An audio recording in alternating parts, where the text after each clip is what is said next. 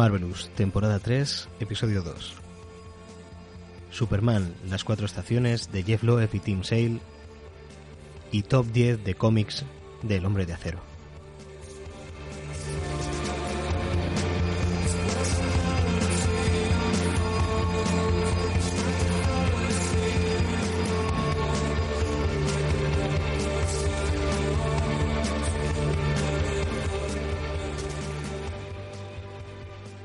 Bienvenida gente maja en general al segundo capítulo de la tercera temporada de Marvelous, el que sigue siendo el podcast más excelsior, pero dedicado al noveno arte en general. Damos la bienvenida al hombre con una paciencia de acero, el señor Cabrera. Bienvenido. Claro, es que la presentación está cada vez está cogiendo más sentido. Sí, ¿no? Lo de la paciencia.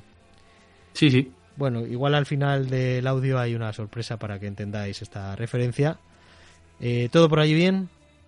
Eh, aparte del fresquete, bien. Muy bien. Y desde los controles a cada temporada más complicados que la anterior, ¿verdad, señor Cabrera? No, en realidad solamente ha sido en esta. el hombre del jazz y eso mañana, el señor Parra, os saluda de camino al resumen.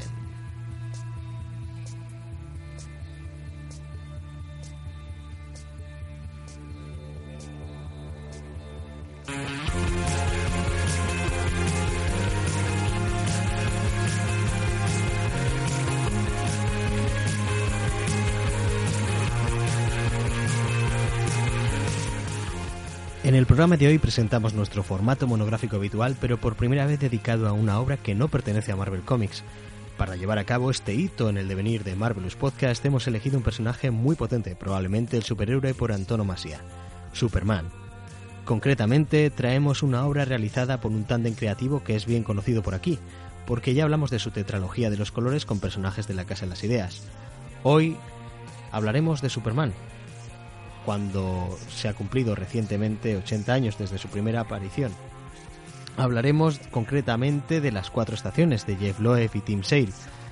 También nos hablaremos del origen del personaje y por si esto fuera poco, tanto el señor Cabrera como un servidor expondremos aquí nuestro top 5 de cómics creando un top 10 conjunto protagonizados por el último hijo de Krypton.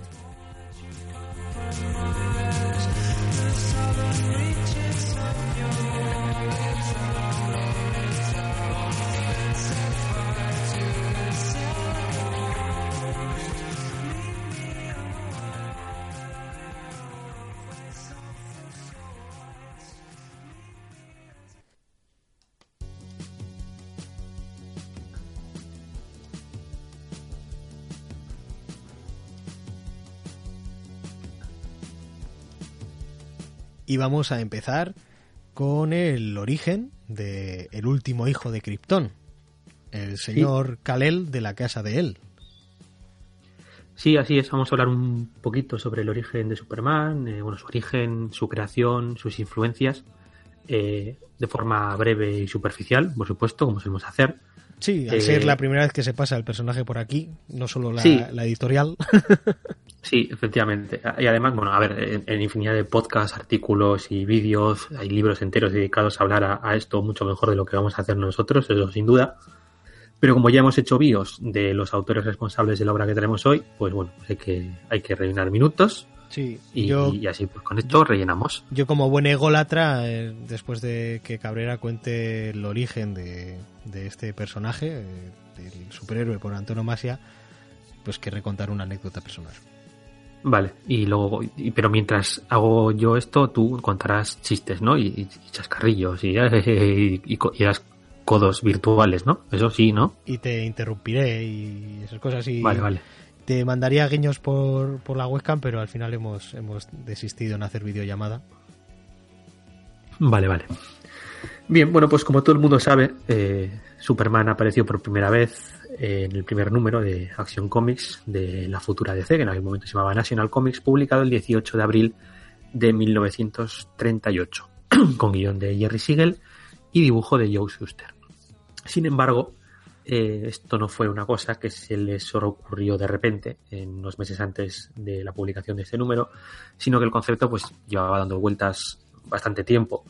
Eh, de hecho, los primeros bocetos del personaje, pues creo que datan de 1933, unos cinco añitos antes de la fecha de publicación que hemos mencionado, eh, cuando ninguno de los dos tenía aún ni, ni 20 años.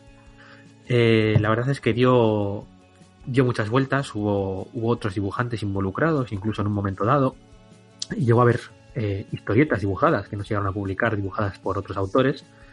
Eh, así que bueno, pues vamos a ver esto un poquitín y también hablar sobre qué, qué obras influyeron a estos dos cracks antes de crear el, el que es a todas luces el primer superhéroe de, de la historia, ¿no?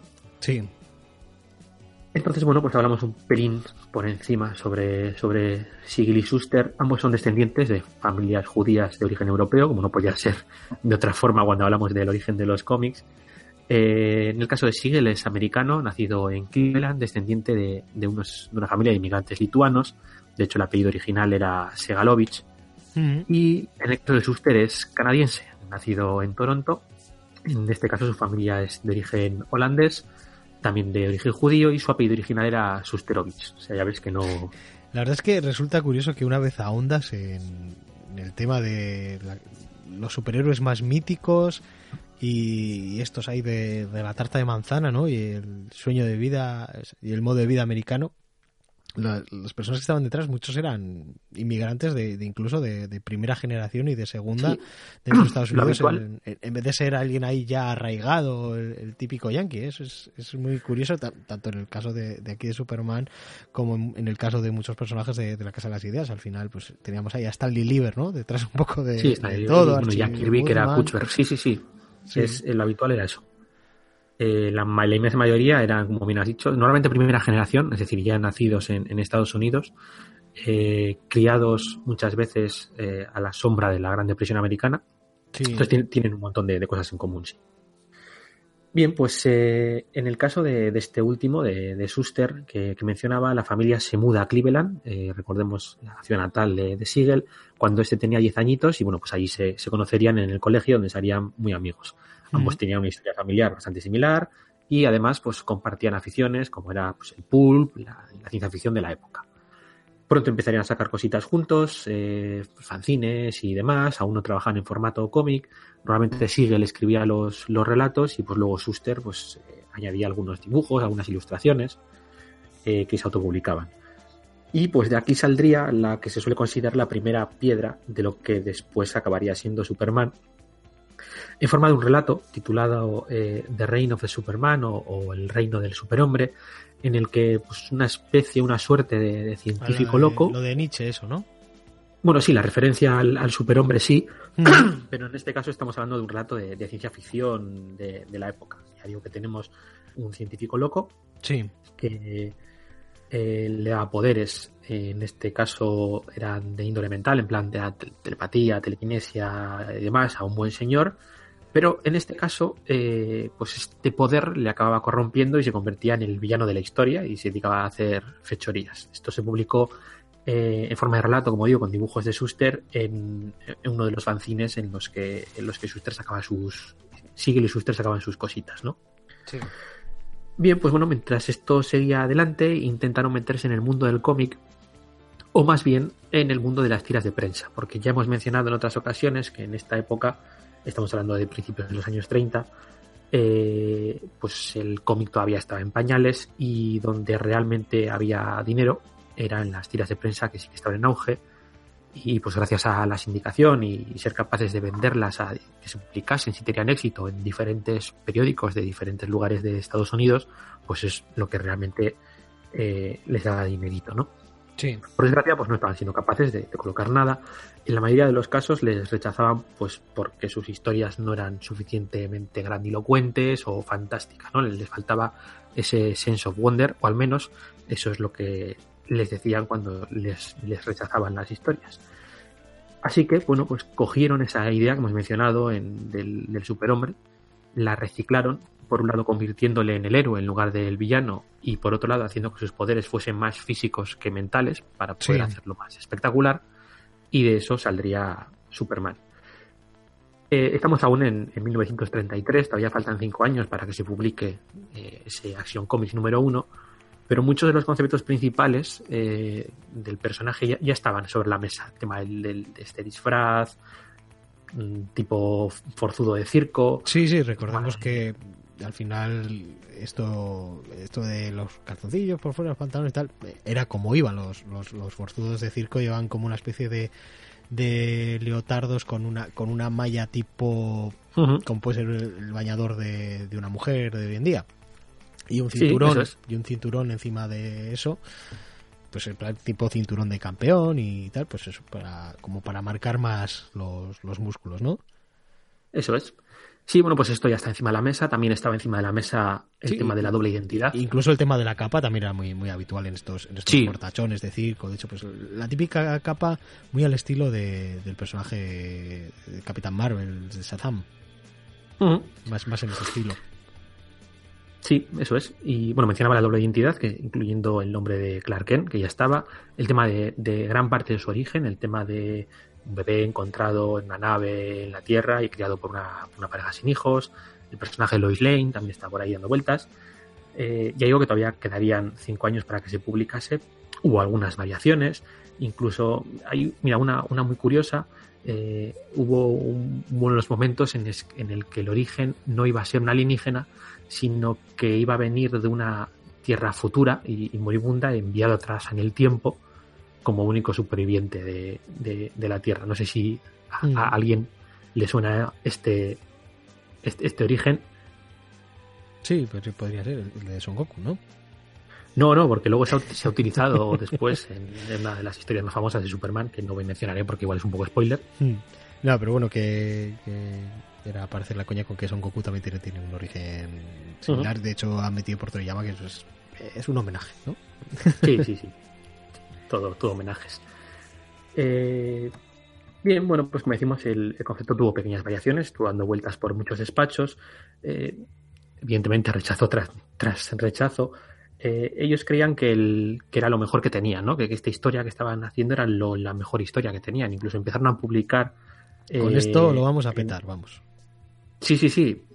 aunque se lo rechazaban constantemente y incluso empezaron a publicar cómics, eh, en, National, pero no, no llegaron a, ofrecer el personaje Superman en primera instancia porque seguían creyendo que podían colocarlo como tira de prensa porque, insisto, eh, era, era donde estaba realmente el dinero. Eh, el propio Siegel llegó a pensar que, uno de los problemas era que, ninguno de los dos era, era conocido, ninguno de los era famoso, y, le propuso a, Suster la idea de, ofrecérselo a otro dibujante más conocido, más reconocido, con algo más de trayectoria, para que de, este eh, esta forma el proyecto fuese más, más fácilmente vendible. Evidentemente, pues a Suster no le hizo mucha gracia, pero bueno, transigió.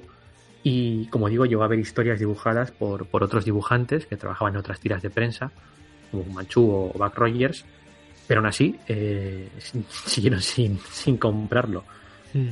Eh, curiosamente, cuando National les pidió a, Sigel y Suster que hiciesen algunas historias para las nuevas revistas que van a publicar, eh, Action Comics, pues entre las propuestas que hicieron, Superman no, no estaba en primero en primera instancia no estaba en, entre esas propuestas y no fue hasta que les llegó el enésimo rechazo que animados por Mass Games que era uno de los editores de la, de la revista que les había rechazado precisamente les animó a presentarla a DC le gustó, le, gustó mucho. Tuvieron que readaptar gran parte de, la historia porque pensar que en un primera instancia todas esas historias que habían ido creando eran para tiras de prensa. Entonces había que adaptarlo al formato comic book, al formato eh, algo más largo de, historias de 13 páginas. Hmm. Pero bueno, esto no, fue un problema. El Action Comics número uno fue, fue un éxito rotundo y bueno, pues en buena medida fue, fue gracias a su nuevo personaje estrella, que, es Superman. Y bueno, pues el resto es, historia, ¿no? Que se suele decir. Sí, de hecho, eh, mil, mil números de historia para, para el caso de Action Comics recientemente y por esta efeméride hemos decidido dedicarle el, programa a Superman, ¿verdad? Eh, ¿cómo, mientes? ¿Cuál, cuál bellaco? O bueno, puede que se me haya ocurrido ahora y digo, oye, pues parece que queda bien. Pero bueno, Está, bien traído, sí. Sí, sí, sí, no, está, está bien, traído. Es un buen momento para hablar de Superman. Eh, también 80 eh, años ya, ya del personaje, desde, el 38. Este año es el 80 aniversario del, personaje. Si las matemáticas no, no me fallan. Sí, lo que pasa es que sí, pero lo que te comentaba, en realidad el, personaje sí que es verdad que cumple 80 años y mm. su fecha de publicación, pero, pero bueno, ya había... Sí, ya andaba por ahí rondando. Sí, y bueno, y sí que evidentemente teníamos héroes, de hecho probablemente el protagonista de la primera historia sería un héroe, lo que conocemos como un héroe, un protohéroe, ¿no? Y de hecho, pues también estamos hablando de que ya a los 30 pues teníamos héroes pulp. Sí, de ahí, de hecho, ahí quería llegar yo, eh, que no, he llegado a comentar, el tema de las influencias, las repasamos muy rápidamente. Algunas son más obvias que otras, pero bueno, como suele ocurrir en estos casos, nada, nada surge de la nada y muchas veces pues esas pequeñas variaciones o, mezclas de, diferentes influencias que tienen los autores eh, con un pequeño cambio, con un, con un pequeño concepto muy simple de cambiándolo en algo bastante conocido, pues crean algo que, realmente es totalmente nuevo, ¿no? Evidentemente, como cualquier eh, estudio sobre el origen de los superhéroes ha dicho desde el origen de los tiempos, y bueno, pues no repetimos más que el ajo, esto lo hemos dicho nosotros también en multitud de ocasiones. El, principal, la principal influencia de, Superman y de los superhéroes es, el género pulp, ¿no? que es el que he mencionado antes, el pulp y esa protociencia ficción de, la época.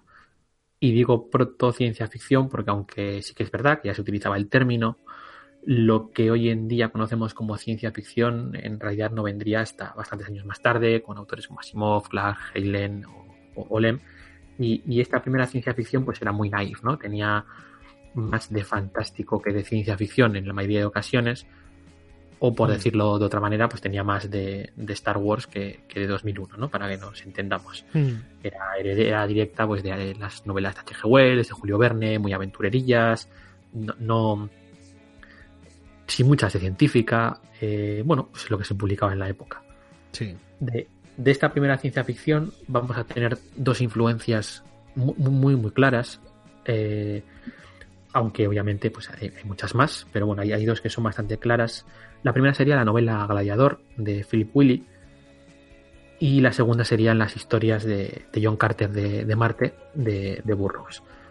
La primera es una novela que igual no es muy conocida, de hecho eh, es sobre todo conocida por, por ser el, novela que inspiró en cierta medida a Superman y, de hecho la, última edición que hay en castellano, el título precisamente es ese, se llama, eh, creo que es Gladiator, el superhombre, coma, la novela que inspiró a Superman. O sea, ese es el título completo en castellano para que, para que nos hagamos una idea. Y bueno, pues en, ella, de forma similar a lo que ocurría en, en ese relato de, del reino del, superhombre que he mencionado antes de, de Siegel, tenemos un científico, en este caso que experimenta sobre su hijo nonato, y cuando este nace, pues lo hace con una serie de, poderes como pues invulnerabilidad, fuerza, velocidad, etcétera. En la novela vamos a seguir a este personaje viendo cómo pues va creciendo y, intenta buscar su lugar en el mundo, ¿no? Entonces la influencia de, de, Superman pues es bastante, es bastante evidente. Hay una coña bastante graciosa en el primer número de Superman, el primer, la primera aparición en, Action Comics, una de las primeras viñetas en la primera página para explicar los poderes, de cómo esos poderes pues, pueden ser posibles eh, utilizando analogías, eh, una con unas hormigas que son capaces de levantar hasta 15 veces su peso, o, los altamontes que son capaces de, dar saltos de hasta pues, 100 veces su, su tamaño, ¿no? Sí. Y, curiosamente es lo que pasa con Superman, porque no olvidemos que en las primeras historias de Superman, Superman no volaba, daba saltos muy grandes. Sí, eso es. Eh, de hecho, era capaz de saltar por encima del edificio más alto. Era en, aquella famosa tonadilla, aquel, aquel enunciado que se hacía en su presentación de los dibujos animados, en, creo que de las primeras series de dibujos animados de Superman, se decía esta, estas frases tan míticas de más rápido que una bala, eh, puedes saltar por encima del edificio más alto y todo eso puede saltar por encima de una bala, algo, algo así. algo así, era así, sí. Eso, pero eso también lo puedo hacer yo. Claro, claro. Sí, saltar por encima de una bala, sí. Eh, ponte una capa y unos calzoncillos por fuera y sales a la calle. Bien. Debería. Eh, sí, respecto a la segunda influencia, que es la de la de Burroughs, eh, para... Y soy, más rápido que el edificio más alto también, ¿eh? Sí. Habrá quien piense que no es tan evidente, pero si lo piensas fríamente, en realidad eh, el personaje John Carter es una especie de Superman a la inversa. Tenemos un alienígena que llega a un planeta en el que las diferencias con su planeta natal le dan unos poderes por encima de lo normal y gracias a los cuales se convierte en un héroe. Incluso esos mismos poderes en realidad son muy similares a los que tiene Superman, porque eh, el tema de, poder saltar a grandes distancias debido a que la gravedad en Marte es más pequeña está, está en las novelas de, de John Carter. Sí, sí, sí. Y bueno, y en la película que se estampó bastante, pero que desde aquí le recomendamos echar un ojo, ¿verdad? Yo, yo, sin más, sí, está entretenida, pero tampoco, no sé. Aunque sea como acercamiento al personaje, si te llama la atención y dices, pero no me da por leerme una novela, yo creo que, puede funcionar. Son novelitas muy cortas, ¿eh? O sea, son novelas pulp. Mm. Sí, bueno, sí, claro, de estas de Aduro. claro, claro. Bueno, pues además de esta de esta influencia, que igual son las, más evidentes, tenemos muchas otras más, eh, pues por ejemplo con lo relativo al disfraz, o, la doble identidad, que han sido algo propio del pulp desde, el principio de los tiempos. Se suele considerar que el primer enmascarado eh, es, el, es la Pintinela Escarlata, que es un personaje de 1905, un personaje de ficción enmascarado con doble identidad que pues rescataba a los nobles franceses de la guillotina durante el reinado de terror de, Robespierre. Eh, evidentemente, a este le seguían un montón de, personajes de la misma tónica, como el zorro o, o incluso no tardarían en meter algunos que meterían ese elemento sobrenatural, como puede ser pues, la sombra, ¿no? Por ejemplo. Pero no podrían ser llamados estrictamente superhéroes, ¿no? Porque no, era lo mismo. No, no tenían ese carácter heroico que solía, que, va a distinguir a los personajes que se van a crear posteriormente a Superman. Sí, de hecho algunos eran casi casi antihéroes y y mucho más esto, digamos, tipos duros que, un hombre valiente que hace el bien. Sí, exactamente. Obviamente, si nos seguimos retrotrayendo, pues podemos llegar hasta, hasta pues yo qué sé, los héroes de la mitología clásica, si quieres, en eh, la que pues los tenemos el tema de que los dioses disfrazaban para caminar entre mortales, eh, bla, bla, bla, bla, Pero bueno, creo que tampoco, tampoco es menester meterse en camisa de once varas eh, sí, que, sí que quería cerrar la chapa de hoy comentando una última influencia que es una teoría relativamente reciente. A pesar que es decir eh, personal. Que también habría, no, no, no, habría molado. No, no, ya sabes que yo no me meto en estas cosas. No. Eh, tiene algo de personal, pero no conmigo, sino con, el propio autor. la teoría es, creo que la sacó Brad Meltzer a principios de los, de los 2000 y, ¿Por qué me suena ese nombre tanto? Sí, porque es guionista de, bueno, es novelista, es un novelista que se metió luego a hacer algunos cómics y se escribió, escribió una etapa bastante chula en la Liga de la Justicia y también el, mm. pues el más famoso que tiene, cuál es Crisis de, Identidad. Ah, vale, vale, el de Crisis de Identidad, vale, sí, sí. Sí. Vale, pues este, este buen señor eh, sacó, no sé si era un hecho ya conocido o no, la verdad, pero bueno, eh, que el, el, padre de, de Sigil eh, murió en, pues apenas un añito antes de crear el personaje, en 1932, eh, durante un atraco en la mercería en la que trabajaba.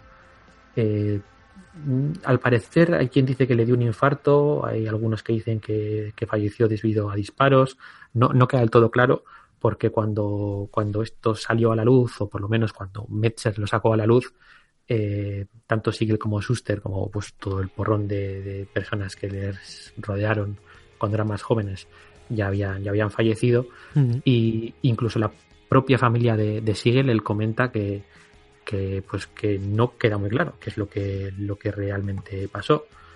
No se detuvo a nadie, eh, estamos hablando de primeros años 30, en medio de la Gran Depresión Americana, y pues esto era el, pan nuestro de cada día. Pero bueno, la idea de que esta tragedia marcase en cierta medida a Siegel, que en el momento en el que esto ocurrió tenía 17 años y que apenas un año después iba a crear pues a un superhéroe, ¿no? Al, personaje que evita que este tipo de cosas pasen, pues no deja, no, deja de ser interesante. Mm. Eh, una, una, influencia, vamos a decir, vital en este caso. Sí, sí, sí, eso es. Y, y es curioso porque incluso cuando se puso a investigar el, el propio Melcher, ya, ya igual, igual ya es empezar a hilar muy fino y, ver, ver fantasmas donde no los hay. Pero dijo que justo en el periódico después de, que ocurriese este, esta tragedia, había una, un artículo escrito eh, haciendo referencia a esto y cómo pues hacía falta como más, más seguridad vecinal, etcétera, etcétera, y lo firmaba un tal L. Luther. Eh, entonces no, no sé si, si la influencia del ex Luthor llegaba a estar allí o fue solamente una, una casualidad. Pero... pues seguramente una de estas eh, serendipias, ¿no? Digamos que... Sí, sí, sí, sí, pero bueno, es, bastante... Bastante, bastante gracioso. Pero sí, básicamente que queríamos destacar eh, que, que había héroes, pero que con Superman vendría el super héroe, ¿no? El, momento en que los héroes pasaron a ser supers y, esta edad dorada de, los cómics protagonizados principalmente por, superhéroes.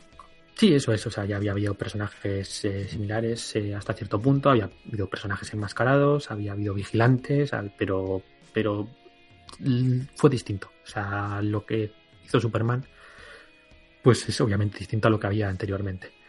Y bueno, yo creo que con esta primera introducción al personaje ya, ya, ya valdría. La próxima vez que se pase por aquí, pues ya hablaremos de las primeras historias mm. o cómo difieren de, lo que conocemos hoy en día y, y por ejemplo, pues como muchos de los grandes conceptos del personaje aparecieron por primera vez, no en el cómic, sino en el serial radiofónico, eso también es bastante curioso. Mm. Pero antes, antes de pasar a lo siguiente, como, como buen ególatra, no puedo. Ah, es verdad, es verdad, tu, tu, mierda, sí, perdona, eh, La oportunidad de, de, hablar de mí mismo, que es un tema que me encanta. Y no, simplemente quería destacar que, que me hace mucha ilusión que el primer personaje fuera de casa de las ideas sea, sea este propio Superman, porque para mí es un. Hablando poéticamente, es una movida muy tocha porque fue mi, mi primera obsesión de, de crío, pero de, de, crío muy crío, de con tres años. Fue este, fue este personaje, fue ver la, la película de Superman y, y pensar que saltando de la silla podía volar, ¿no? Y como, no sé, esa magia de un niño que hay gente que, que a día de hoy pues lo tiene derivado de, de Benten, ¿no? Y es un poco es un poco así. Pero bueno, no, no quiero desmerecer ningún tipo de, obra de ficción. Pero sí, sí quería decir que, que de hecho, pues, con tres años, y tengo el recuerdo de, de, que lo primero de lo que me disfracé fue, fue de Superman, con un, con un traje además que estaba, que estaba muy completo. Tenía el cinturón amarillo, eh, las botas, eh, la capa tenía, tenía el, el símbolo en, en, negativo con respecto a como lo tenía en el, en el pecho, creo que era, o, o todo en amarillo, vamos, Súper, súper completo. Y también recuerdo que fue mi primer contacto con la gomina. Qué bonito. para que me quedara el pelo para atrás y el, el ricito y, y bueno, que, que Superman para mí es algo es algo muy muy importante siempre siempre ha estado es un personaje siempre ha estado ahí aunque luego es verdad que tengo muy, bastante lecturas comiqueras a mis espaldas y no es un personaje del que tenga tanto bagaje, pero esto igual lo explicamos un poquito en la parte final en la que vamos a hacer esos, esos tops ¿no? de, de cómics. Antes de ponernos a hablar de estas cuatro estaciones en sí, de comentaros un poquito la historia deciros que sí, evidentemente hay unos autores detrás que no son otros que este, este tándem, estos Jeff Loeb y, Tim Sale, a los que ya les hicimos una, una bio eh, más o menos en condiciones, ¿no, señor Cabrera? Más o menos. En, en su día, cuando en la temporada número 2, en los capítulos dedicados a Spider-Man azul, Spider-Man blue y Daredevil yellow, Daredevil amarillo, hablamos de. Le hicimos bio a Jeff Loeb, si, no, si mal no recuerdo. Y en el siguiente capítulo de Hulk Gris y Capitán América Blanco ya le hicimos la bio a, Team Sale. Es, realmente es una especie de macro programa de dos horas y media que dividimos en dos programas de, hora y cuarto hablando de, de dos y dos, dos K. Y además así teníamos un programa para dos semanas en vez de solo Paula, que nos venía también bastante bien. Pero bueno, recomendamos la, escucha de, de ambos dos para que oigáis un poquito, porque hablábamos del tándem tanto por solitario como destacábamos todas las veces que, habían estado trabajando juntos, que, que son unas cuantas. Sí. Ha sido una, es una dupla bastante, bastante prolífica. Yo creo que a este paso vamos a acabar trayendo todas sus obras. Pues es muy posible, porque además eh, creo que está el caer, esa de lo vendo Gambito Víctimas, que. Sí. Que, me imagino que funcionará simplemente por, por estar ellos dos ahí, ahí detrás. Ojalá, ojalá tenga un recoloreado, porque recuerdo que era un color noventas que, que a Team Sale no, no le quedaba nada bien. Le queda mucho mejor el color, eh, como, como hilo el color que le hace gente como el colorista que tenemos en, la obra de hoy, ¿verdad, señor Cabrera? Verdad, verdad. Estoy esperando que lo digas porque me parece que no te lo sabes. no, es que el, nombre, el nombre se las trae un poquito, que es Bjarne, Bjarne Hansen. Bjarne nombre nórdico, como Dios manda. Nombre nórdico, que es el colorista de estas... De, de los cuatro capítulos, de las cuatro estaciones, y después en material adicional que, que tenemos tanto en la edición que tiene señor Cabrera como la que tengo yo, tenemos a hmm. José Villarrubia y Marcharelo, nada más y, nada menos. De hecho, este, este colorista lo al menos en la, en la wiki de, DC aparece como que en el año 1998, el año de publicación de, de este Superman las cuatro estaciones, estuvo nominado al Eisner, aunque, aunque no, no, lo ganó. Y la verdad es que el, color me parece que es algo, algo muy a destacar, el color de este Bjarne Hansen. Me parece que se adapta muy bien al, estilo de la obra, al, al, espíritu que, tiene y, a los propios lápices y tintas de, del señor Sale. Sí, la verdad es que el dibujo es lo. Yo es lo que más destaco de, la obra, el dibujo en general, ¿eh? tanto por parte de color como la parte de, de, Tim Sale. Sí, que sí. está muy bien, pero, pero el dibujo está, está espectacular. Sí, quieres aprovechar para hablar un poquito del dibujo, decir que si en, en el caso de la tetralogía de los colores de Marvel, destacábamos que la primera era la, la que lo había dado todo. Además, sin lugar a dudas, con, con ese, con ese trabajo de, aguadas, de, lápiz, tinta y, y, volumen, digamos, ¿no? Esos, esos grises que, que, él aportaba. Que, sí, con acuarela, sí. Que después eran, eran coloreados. Y yo creo que esta está mm, ahí hay más o menos casi a ese, a, ese, a ese nivel, al nivel de la mejor de, de, la, de la tetralogía para mi gusto, me, me ha gustado mucho. Eh, tenemos como, como casi siempre con Tinsale ese, ese menos es más, pero aquí hay una cantidad de detalle, o sea, puedes ver una, una familia, la, la los Kent sentados a, a, la mesa a cenar y cada, cada plato, cada, cada guisante, cada, cada, cada cubierto el mantel, cada arruguita, todas las sillas, todo, todo, todo detallado. El, cuarto de, del propio Clark, que en algún momento dado lo ves y, y cada, cada elemento, cada, cada cosa que está encima de su escritorio, la verdad es que es eh, un trabajo de, detalle increíble el que, el que hace Seil aquí, que, que, vamos, es que no puedo decir que esté nada, nada vago, porque la verdad es que se, se pega un currazo. Eh, muy, muy nivel, vamos a decir, nivel europeo, ¿no? Casi, casi, casi ese, ese nivel de, dibujo, de dibujante europeo que no, no se prodiga tanto en, en Estados Unidos, que hay muy buenos dibujantes, pero es como más, más industrial al, tener ese, vamos a decir, eh, toque de queda, ¿no? Ese, ese límite de tiempo, pues más o menos que hace una página al día, pues igual hay, hay trabajos de cómic europeo, de álbumes europeos, que el álbum tiene la cadencia de un álbum al año y se pueden regalar en, en dejar los, dos dibujos muy, muy bien acabados. Y, y el trabajo de Tim Sale en este cómic recuerda, recuerda más a eso que, a un trabajo americano, ¿verdad? Yo, yo diría que es que es más bien una mezcla de, ambos estilos. Sí, sí. y, porque... también pues ese puntito de cartoon que siempre tiene, ¿no? Sí, no, y aparte que, normalmente el, el, cómic europeo no, no, suele haber es tanto tiene un montón de splash pages de páginas gigantes. El dibujo en general es, es, muy grande, juega mucho con la perspectiva, con guiar el ojo, con eh, te, te, planta una, una, una, página, o sea, un dibujo a doble página, pero eh, te dibuja a Superman pequeñito en una esquina y, y de fondo el paisaje, todo como muy, muy abierto, que no es una cosa que sea ser muy habitual en, en, el cómic europeo, que es más propia del americano, y sin embargo tiene el nivel de detalle ese que mencionabas, ¿no? Entonces es una cosa un poco, un poco a camino entre, entre los dos. y, y, bueno, bueno, está, está espectacular, está muy, muy, muy bien.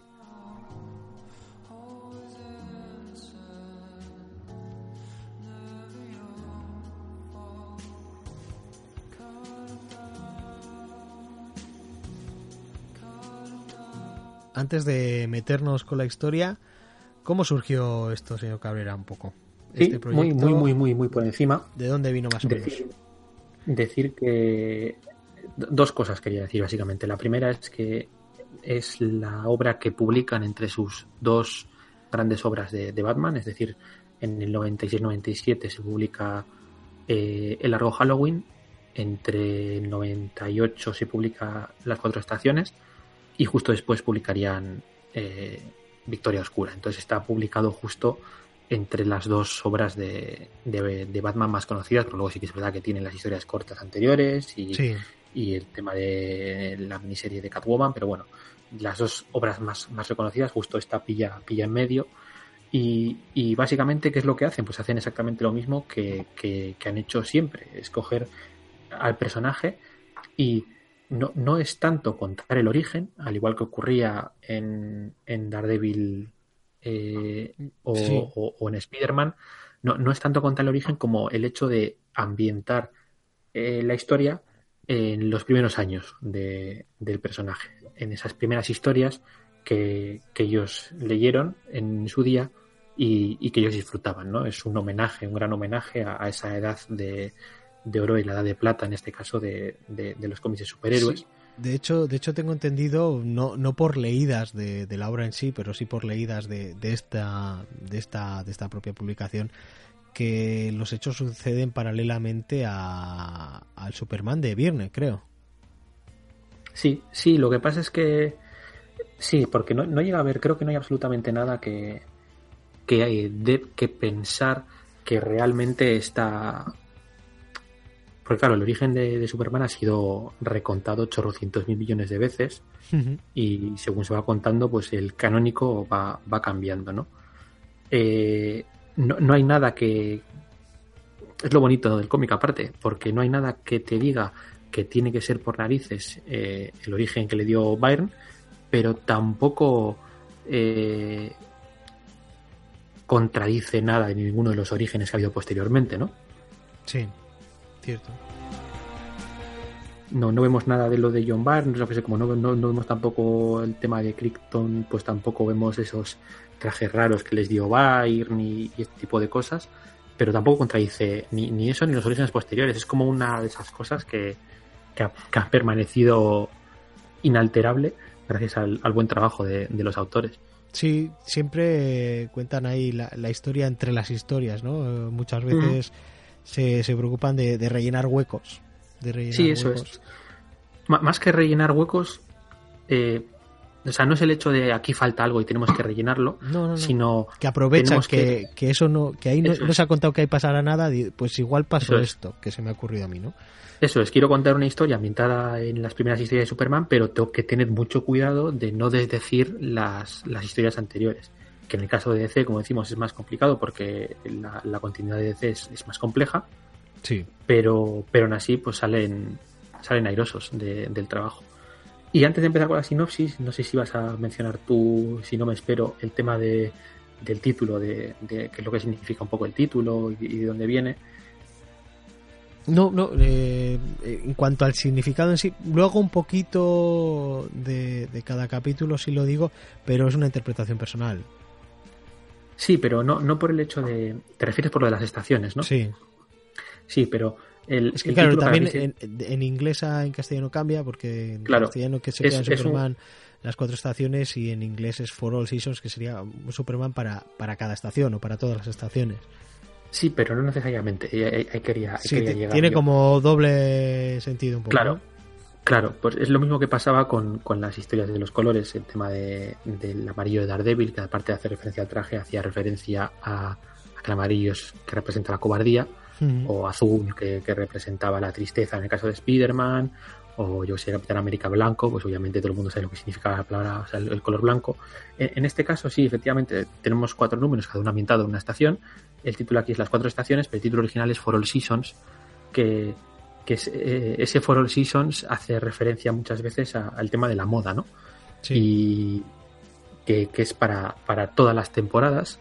Eh, recordemos, season también se puede traducir como temporada y yo creo que es, en cierta medida, eh, es una referencia a, porque es lo que siempre se critica. Recordemos que esto salió en los 90 y, y, yo creo que es una referencia a decir que pues ese Superman, ¿no? ese personaje, ese superhéroe definitivo, como no pasa de moda, ¿no? Eh, siempre puede seguir funcionando. Sí, sí. Eh, sí, pues ya se, llama incluso Superman Forever o alguna cosita así.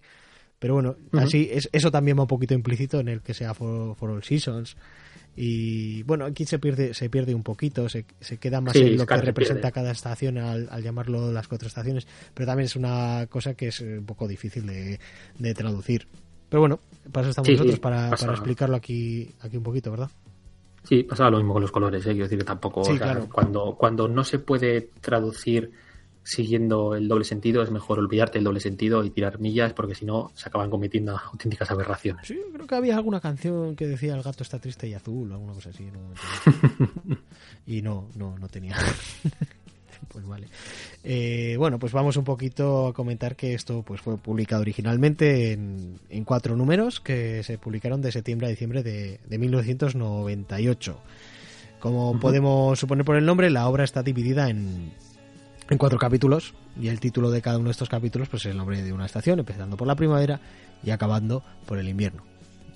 Estoy soltando un montón de obviedades ahora mismo. No, no, eh, bueno, sigue, sigue. No sé si es como una otras ediciones, pero en, la que yo tengo empieza con una serie de, fotografías, como si fuese un álbum familiar, también las tienes tú, ¿no? En las que vemos la, la infancia de Clark y después pasamos a los capítulos empezando por la primavera. ¿Ves como, estoy ahí? Eh? Antes de empezar a hablar del capítulo en sí, quería destacar el, tema de la americana, ¿no? De hecho, eh, incluso se menciona en, la parte de estas fotografías y creo que en los agradecimientos, eh, creo que mencionan ellos mismos a, Norman Rockwell.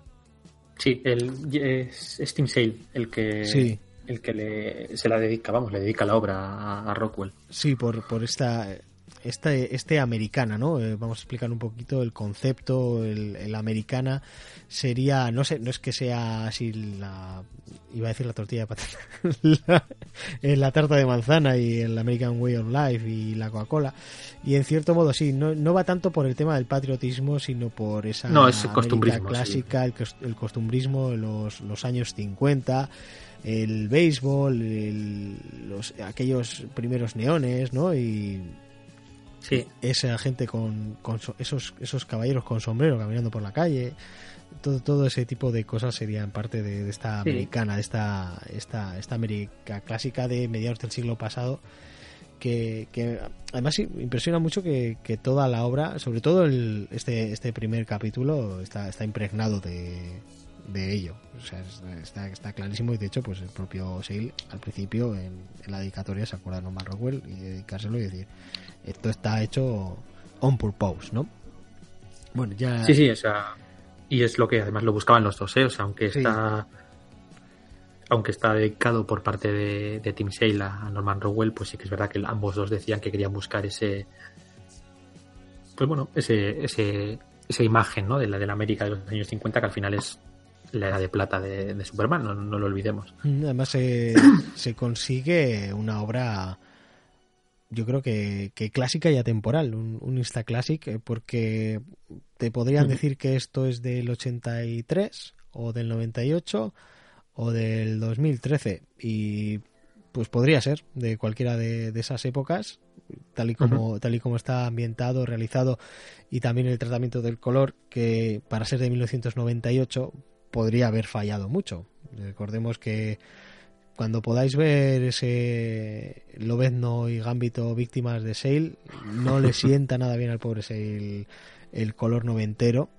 Pero es bastante anterior, es principios de los 90. Sí, ya en el 98 pues veíamos cositas como, como este propio este propio Superman para Superman las cuatro estaciones y no me extraña que, tuviese su, nominación al menos eh, a Lisner, el colorista, Metiéndonos ya en, la historia, comenzamos con Jonathan Kent como narrador o voz en off, decir, que en cada uno de los capítulos la, la voz en off va, a llevarla a un personaje distinto. Y vamos a ser testigos de, la adolescencia de Clark, eh, casi pseudo postadolescencia, ¿no? Antes de ser probablemente la persona más conocida en el planeta Y no es Superboy, no es un Superman adolescente. Yo lo que me gusta lo que quiero remarcar de este, este capítulo es que es Clark Kent, el hijo de unos granjeros que se llaman Jonathan y Marta, ¿no? Un jovencito bueno y fortachón, siempre dispuesto a ayudar a los demás, que pasa los días con sus amigos Pete Ross y, y Lana Lang, y ya es casi todo un hombrecito, pero la pubertad, además de los cambios habituales en cualquier otro chico, pues en el caso de, Clark ha supuesto un, aumento de, estas habilidades especiales, como son su superfuerza, su supersentido, su resistencia, su velocidad, incluso la capacidad de volar. Mientras, mientras su padre está preocupado por, por lo que pueda llegar a convertirse Clark, que es algo que, que vemos desde las primeras páginas, que es un Jonathan Kent así como muy, muy refunfuñón, ¿verdad? Muy, muy, muy grumpy, muy, muy gruñón. Eh, eh, este propio Clark consigue que los daños que un tornado que está a punto de que este, los daños que un tornado está a punto de provocar en Smallville se reduzcan al mínimo gracias, gracias a sus poderes. Y es que yo creo que lo que vemos aquí es que finalmente él se da cuenta de que es un pez muy grande, ¿no? Tenemos aquí este concepto de Big Fish, Small Pond, que ya no cabe en Smallville, en, en Villa Chica, ¿no? Eh, que puede parecer gracioso, pero la verdad es que me parece muy acertado el, esta traducción que hay en Latinoamérica de Smallville, que lo llaman Villa Chica. Y claro, es que aquí en España igual dicen Smallville y dicen, pues, suena, suena hasta guay, ¿no? Pero realmente es que es un, es que Superman es, es un chico de, de, un pueblo pequeño de, un pueblo pequeño, es un hijo de, granjeros, es algo que se, muestra mucho en, en, este, en este primer capítulo. Al final del cual, tras una conversación con, con Lana Lanja, la que ya en este, en este, en esta primavera ya había confesado su secreto, estas, estas habilidades, decide ir a, a Metrópolis, ¿no? Va a la gran ciudad donde podrá ayudar a una más gente con este, con este objetivo. Termina consiguiendo un empleo como reportero en el Daily Planet y conociendo entre otros a Lois Lane. También ah, vamos a tener al final del capítulo, la última página, al propio Lex Luthor diciendo que va a ser un largo y caluroso verano. ¿Algo que quieras destacar así del primer capítulo que igual me haya pasado por alto? No, ya lo que ya he dicho respecto al dibujo de, de Sale, que tiene un por ejemplo la escena del tornado en, en la que también pues tenemos una doble página en la que tenemos a, Clark en pequeñito y el tornado de fondo. Eso es una imagen que es como dices, tiene poco, pero claro, como con el color juega mucho con las nubes, con el terreno y tal, pues es, una imagen muy, muy, chula. Sí, la verdad es que, es que hay páginas que, que hay más color que dibujo también, aunque hay ya muchas que, que, prestan mucha atención al, al, detalle, a los cordones, las zapatillas están ahí ataditos, todo. y Luego hay otras, que incluso en el caso de, de Splash Pages, que es, es el propio dibujo final es más deudor del, color que, del propio trazo. Y además me gusta mucho que, las splash pages están al, servicio de la espectacularidad del momento. Y no sí, sí, splash en plan de, eh, llevamos cinco o seis páginas, venga, vamos a hacer un splash page. Y no que no tenga sentido como puede pasar más, más actualmente. Respecto al color, eh, es una pena que he buscado algo de información, pero no, no, he encontrado nada. Pero tengo mucha curiosidad de saber eh, cuánto del color es del propio Tim Sale y, cuánto del color es de, este Hansen, porque como mm, le gusta mucho hacer esto de las aguadas a Tim Sale y sí que es verdad que hay eh, páginas o viñetas en las que el color es un pelín más plano y otras en las que el color tiene muchísimo volumen, pues eh, sospecho que, que pues, Tim Sale habrá algo, ahora tiene algo que ver por ahí con, todo esto. Sí, no, no, yo, yo, yo creo que sí, ¿eh? yo creo que sí va, vaya a tener algo que ver con, aunque sea con el tema de, los grises y de, volúmenes. Mm, recordemos que en, que en Daredevil Amarillo pues hacía ese trabajo de, aguadas que además se, se, se apreciaba realmente al final del, del cómic en los extras. Había un momento de enfrentamiento con Electro que dices, pero si está aquí no ha dibujado nada, si esto es todo color. Y veías al final los en los extras todos los grises que había metido y realmente toda, toda la mano que, había metido. No extrañaría que aquí lo hubiera, porque en este mismo capítulo, en el segundo, en el de verano, hay una splash page en la que está Superman sujetando un misil y aparece reflejado en el propio misil y, eso tiene toda la pinta de que ese reflejillo, además me parece que está súper bien, súper bien hecho, ahí, ahí tiene que estar la mano de, de no solo del, colorista seguramente. Sí, y otra cosa también que hace mucho es eh, para jugar con la velocidad, pues cuando, cuando Superman se mueve muy, muy rápido, pues vemos lo que vemos es la, una estela de colores que está hecho como, tiene pinta de estar hecho como con, con pinturillas estas de, de, pastel. Sí. Eh, que también, pues una vez más, no, aquí estoy tirándome a la piscina, pero, pero sospecho que, que le habrá tenido algo que ver con, ello. Mm. y más allá de eso, de... Sí, sí, continúa. Sí, no iba a decir de primavera que básicamente lo que tenemos en el primer número es eh, pues como Superman, como mejor dicho, como Clark Kent va descubriendo sus poderes poco a poco y, se va percatando de, de, quién es realmente. Y otra cosa que quería comentar eh, respecto a todas estas, porque ya hemos dicho que tiene muchas splash pitches, tiene muchas. No, siempre son splash pitches, pero sí que tiene muchas viñetas muy grandes y, a veces con, poco diálogo.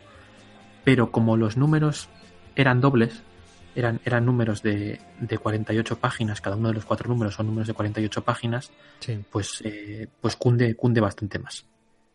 Sí, cierto.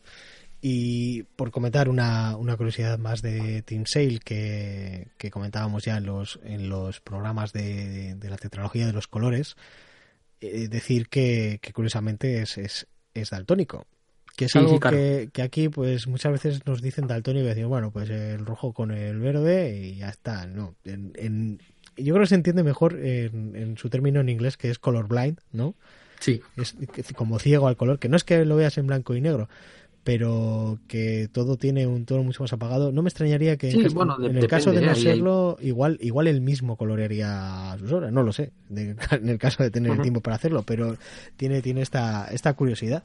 Pero bueno, la verdad es que siempre ha tenido suerte, o casi siempre, de, tener unos coloristas que, han sabido aportarle lo, que le hace falta al, trabajo de, de Sale. Vamos con el capítulo de verano. Perfecto. En este caso, la narradora, la voz en off es Lois Lane, que yo por lo menos la primera vez que lo leí, en las primeras páginas, no, lo tenía no tenía claro.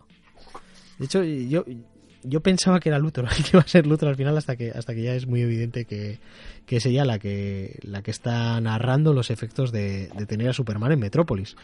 en, este capítulo de verano Superman ya es un superhombre. Aquí ya sí estamos hablando de, de Superman. En las primeras páginas vemos cómo detiene un misil nuclear que iba a impactar en la ciudad y que incluso lleva el submarino que lo ha disparado a pulso volando a las autoridades, ¿no? Eh, voy a detenerme aquí para explicar que igual lo tenía que haber hecho antes de entrar en la sinopsis, que voy a hacer sinopsis así un poquito más pormenorizada de los dos primeros capítulos de cuatro, de la primaria y el verano, y que el tercero y el cuarto va a ser muy por encima, muy pincelada. O sea, si no habéis leído todavía este Superman Las Cuatro Estaciones, podéis escuchar esta sinopsis y, el resto del capítulo sin ningún tipo de problema. Incluso sorpresas grandes que, pueda haber en los dos primeros. También, sí, porque no va de eso, ¿eh? Tampoco... Y de todas maneras, no pasaría mucho porque os contásemos nosotros el resumen de, la historia, porque yo creo que es algo que, se disfruta a la, hora de leerlo, aunque, aunque ya te hayan contado de, de qué va, ¿no? Sí, porque es eso, es que no, no, no va de eso. No, no hay, no hay grandes, revelaciones ni, grandes giros que te puedan reventar la historia. Hay sí que hay alguna cosita, pero vamos, eh, no, sé en lo que se basa. No sé en lo que se basa en, sorprenderte, porque al fin y al cabo están narrando una historia que pasa en los primeros años de, de Superman y que además está pasando entre otras historias, con lo cual tampoco pueden hacer grandes cambios que, que choquen con, con, lo que realmente se había narrado antes, ¿no? Pero de todas maneras, uno de los siempre nos, curamos en salud y de la segunda mitad de la, de la hora no, no vamos a dar mucha, mucha información. Decía que cada una de las cuatro historias en realidad es bastante, bastante independiente. Sí, sí, la verdad es que sí. Tiene todas tienen mínimamente un planteamiento de un desenlace. Sí que pueden acabar con cierto cliffhanger, pero pero sí, son, son, son incluso, incluso disfrutables por, por separado. Habíamos dejado la historia en que lleva el misil, o sea, lleva el submarino que había disparado este misil a las autoridades, ahí a, pulso, como buen, buen superhombre. y se enfrenta verbalmente al hombre detrás de que se haya fabricado tanto el misil como el submarino, que no es otro que Lex Luthor, el que escribía ahí artículos sobre gente a la que atacaban en mercerías. ¿Qué cosas? Sí, hay autorreferencias. Superman lleva a Lois de vuelta a la editorial del Planet y esa noche pues está el hombre con morriña y decide visitar a sus padres en, en Smallville. Pues al final lo, él lo tiene fácil, o sea, si no les va a ver de vez en cuando, sí que es para echarle la bronca, que a mí mi aita con lo de que no le llamo mucho me tiene ahí quemado. Pero bueno, que también me, me cuesta poco llamar. Bueno, en Smallville también se encontrará con Pete Ross y otros habitantes que, pues, que están orgullosos de que se ha convertido en un reportero en la ciudad, pero no se encontrará con la naranja, porque como descubre se fue del pueblo hace un tiempo. De mención especial a esto el resto de habitantes de, Smallville que se toman la se toman la molestia Jeff Loeb de, de escribirnos varios personajes que no son nada planos y que de hecho del primer capítulo al segundo han tenido cierta evolución, ¿no? Y cómo, cómo nos los describe, cómo les conoce Clark Kent en plan de, de, toda la vida, que están ahí echando su partida, creo que es de, de dominó, ¿no? Sí, sí. O de, no sé, no sé si es póker o dominó, yo creo que es dominó. Creo que es dominó. Que es como más de viejuno todavía. Sí, de señor mayor. De señor muy mayor. Y yo lo del dominó solo lo he usado para hacer castillitos y eso. bueno, que Lana Lang no está. Y eh, de hecho se pilla un poco de cabrón en plan de no por no, no poder verla. Y además, de hecho, en, en Smallville se siente un poco fuera de lugar. Se queja de, de que el pueblo ha cambiado, pero, pero su madre Marta le hace ver que no es, no es tanto que el pueblo haya cambiado como que es él el que ha crecido, que, que es tan soberano, ¿no? Que es, es un hombre, un superhombre uh -huh. concretamente. De vuelta a Metrópolis tenemos la situación con, con estos guardianes del cielo. No sé cómo. Sí, creo que me imagino aquí se llamarán algo así. Tenemos unos... no, no, sabía ni que tenían nombre. O sea, no. Sí, Sky. No sé qué. Sky. Sky Watchers o alguna cosita así. Bueno, eh, unos, una especie de esbirros con, con trajes así, con una especie de, de arm, servo armaduras, Sí, es muy parecido al traje típico de, de Luthor. Sí, al servicio de, de, Luthor, pues en plan de, no, nosotros somos los que nos vamos a encargar de, de, cuidar de la ciudad ahora, que están apagando un fuego. Cuando, cuando Superman llega, pues Superman sí que se da cuenta de que se han olvidado de, de una mujer que está dentro de, de esta fábrica que ha explotado y la salva.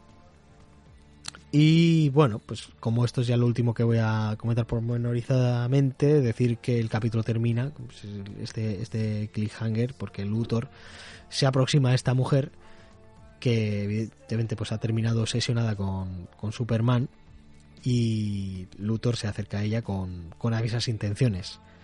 La intención de provocarle a Superman su caída. Es que aquí no podido decir otoño que no tenía ese, ese doble sentido. Pero yo iba hilando ahí, ¿eh? Sí, sí. Bueno, los, robot, los, los, robotes estos se llaman, en, por lo menos en la edición que tengo yo, la traducción es eh, Guardianes de la Ciudad. Ajá. Pues voy a ver si, si lo encuentro en, en inglés en el en inglés en el original. A ver si los dónde los mencionan. Sí, la verdad es que la de hecho tienen una L en el pecho, básicamente es casi casi la, la armadura habitual sí, de Luthor sí, la armadura, con, sí. con un incluyendo un casco porque a Luthor le gusta ir a más a, a cara descubierta. Guardians claro, claro. of the City, sí, Guardians of the City. Guardians of the City se les llama también en la, en la edición original. ¿Alguna cosita quieras hablar de este verano o podemos pasar al otoño que ya hemos dicho no, que no Básicamente a... ya he comentado todo. Sí que tengo una curiosidad, eh, no has comentado nada, eh, ahora me he acordado, eh, de las páginas finales de primavera, el encuentro este que tiene con el niño.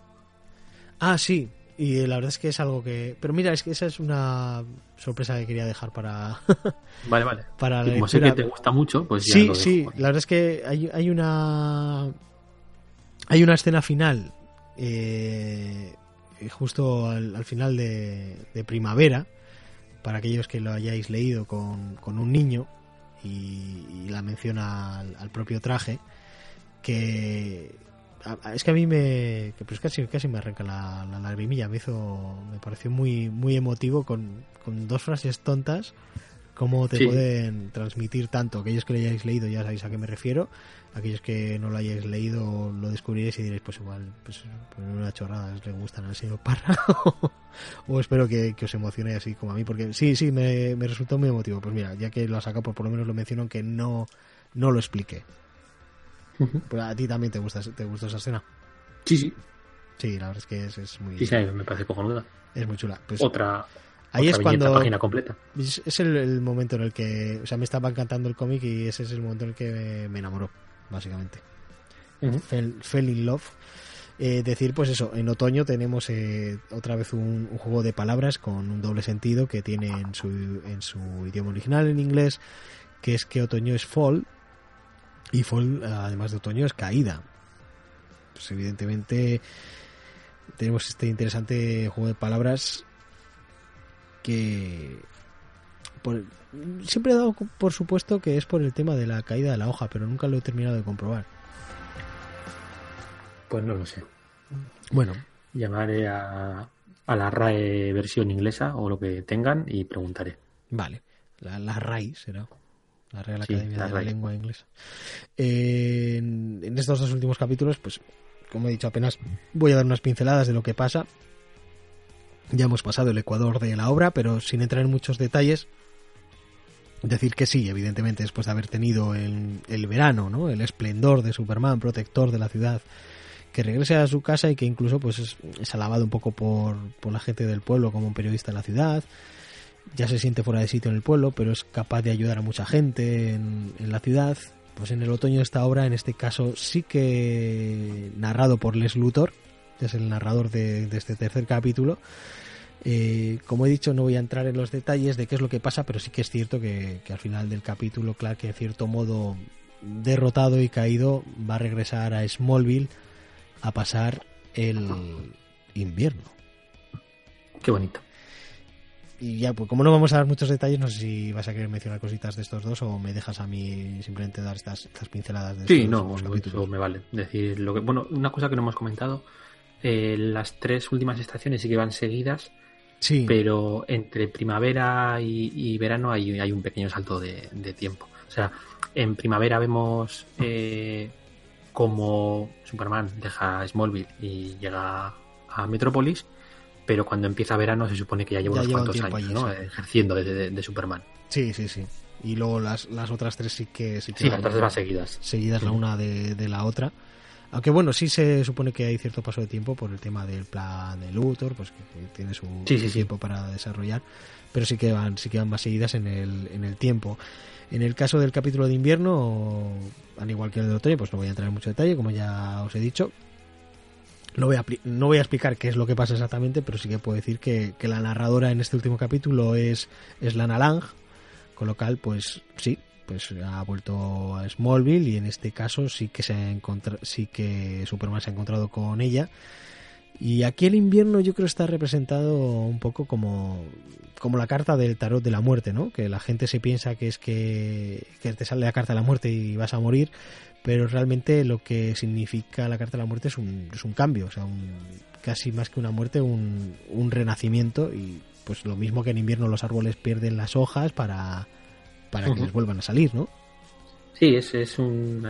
Lo que vamos a ver en este capítulo es eh, al personaje de Clark Kent pues, que tiene que volver a encontrar a sí mismo, ¿no? Por, por, decirlo de una forma. Tiene que, que, reafirmarse después de, después, de, después de la caída, después del otoño, eh, cómo nos volvemos a levantar, ¿no?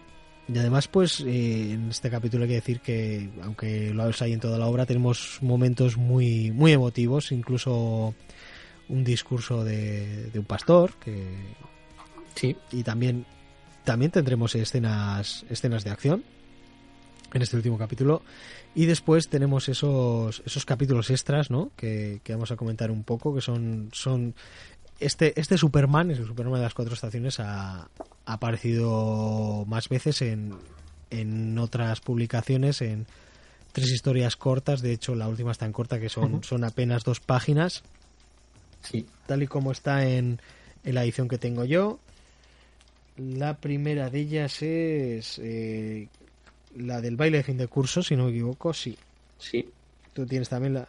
Que además tenemos una, una página más de, de ese álbum familiar con, con... De hecho, es la última viñeta de, de esta, Sí.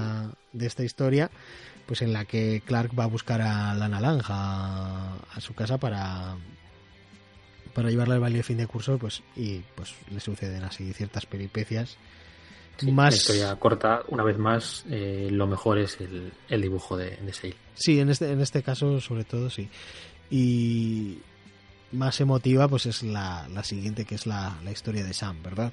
Sí, sí, esa, esa tiene su, su miga, además. Y además sabiendo lo que hay detrás, ya, ya de por sí la historia te toca la fibra. Sí, si sabes lo que hay detrás, te, te jode bastante más la cabeza, sí. Es un. Es todo un, un, un tearjerker, un tearjerker, es todo eh, muy lacrimógena. Y encima, Ujú. pues resulta que es que el, el hijo de, de Loef eh, se llamaba Sam y, y le acontece lo, le, le pasó lo mismo que, que al Sam de, de esta historia y que en cierto modo es, es él, ¿no? El hijo de. Sí, de hecho, eh, todo esto viene, esto se publicó a- en. hasta ahí voy a leer, ¿eh? No voy a... que ya cada uno cuando lo lea lo descubrirá. O lo habrá descubierto en el momento en que la Sí, bueno, ya, yo creo que ya lo comentamos cuando hicimos su bio. Eh, el, el tema es que todo esto viene porque esto se publicó como historia corta dentro de uno de los números de Batman a Superman, en la serie que guionizaba eh, Jeff Loeb. Y, y es así porque eh, la historia de ese número, Batman Superman, el, el argumento era de era de, era de, de su hijo, era, era de Sam.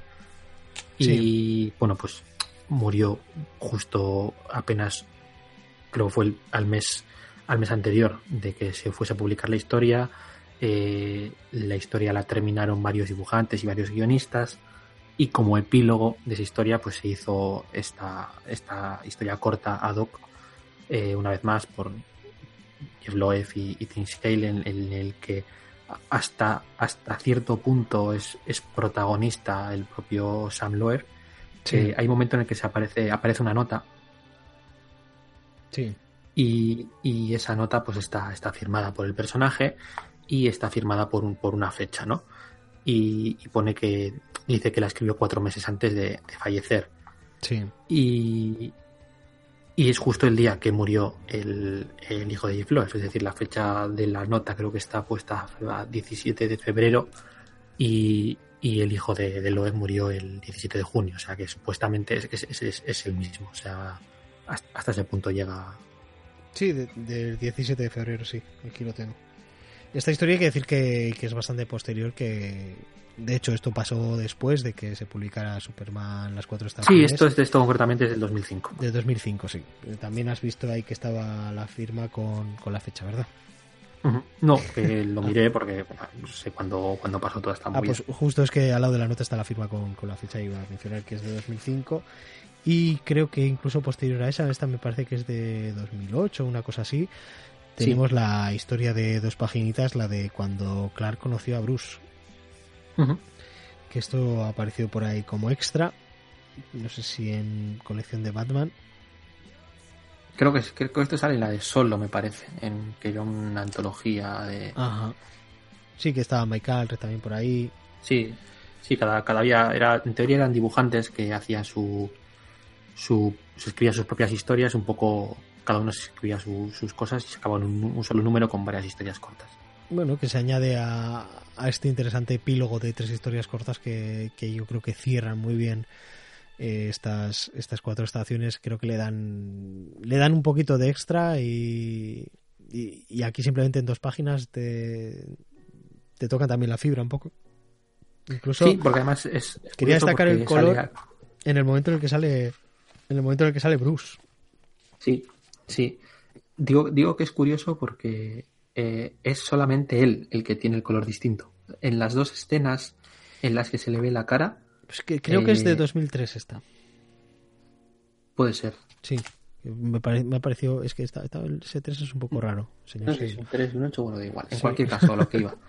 Eh, que tener en cuenta que han guionizado y dibujado a los dos personajes. O sea, porque claro, aquí está publicado como epílogo o como extra dentro del de del de las Superman las cuatro estaciones, pero el, el tándem creativo de lo le han hecho historias tanto para Superman como para, para Batman. Y, y, esta en realidad sirve un poco como historia final de, de ambos, ¿no? Sí, final y primera. Y luego lo que decía, que justo el, el color distinto lo tiene, ahí solo, solo aparece eh, el personaje de, Bruce en dos viñetas. En una además es se ve muy pequeñito, pero se ve que el color que ha utilizado para, para colorearlo es, es, distinto que el del resto de la viñeta. Sí, está, está, está muy curioso. Está muy curioso. Pues yo creo que hasta aquí tendríamos ya la, la sinopsis y un poquito de historia y, y detalles y curiosidades de, de Superman, las, las, cuatro estaciones. ¿Alguna idea final que quieras, quieras expresar, señor Cabrera? No, yo creo que más o menos ya, ya hemos, diciendo, hemos ido diciendo lo que opinamos según le íbamos analizando. Hmm. Vas a decir que es muy recomendable. Sí, sí, además es, es buena la primera lectura de, de Superman, yo creo. Mm. Eh, también, la verdad es que Team Sale no es, no es para todo el mundo. Yo esto me acerco a ello igual con 14, 15 años y digo, es que Superman parece, parece tonto, está ahí como, como medio gordo, ¿sabes? Y, pero me acerco a ello con, con los años que tengo ahora y digo, esto, esto es buenísimo. Este Superman, este es mi Superman. Cómo me gusta. No sé, es un, es un estilo que, que te termina, yo creo que te termina ganando. Que igual, yo que sé, en la adolescencia ya te digo, igual me había echado para atrás, pero ahora me, me encanta, me ha encantado, me ha encantado el dibujo de, de Tim Sale y ese Superman un poco fortachón, bobalicón, ¿sabes? Creo que, creo que lo, que lo ha reflejado muy bien y también creo que ha sabido dibujar a, a Clark Kent por un lado y a Superman por otro. Sí. Porque mientras hay dibujantes que la diferencia entre Clark y Superman es el traje distinto y que uno de ellos lleva gafas. Hay personajes, hay dibujantes que sí que saben dibujar a Clark Kent por un lado y a, Superman por otro. Y mucho de ello por, gracias al lenguaje corporal. A lo que, a lo que expresamos, eh, al estar estirados o al estar así con cabizbajos. Eso te decir. Iba como muy achaparradete. Sí. Y sin embargo, cuando va de Superman, pues va ahí estirado, sacando pecho y realmente ves como dos dos personajes que, se pueden confundir el uno, el uno del otro. Que hay momentos que es verdad que es como un poco ridículo el que la gente no, se dé cuenta. Bueno, pero, bueno, siempre se hacen siempre se hacen hasta chistes en plan de pero es que no se da cuenta la gente dice, dice que me parezco mucho y cosas así.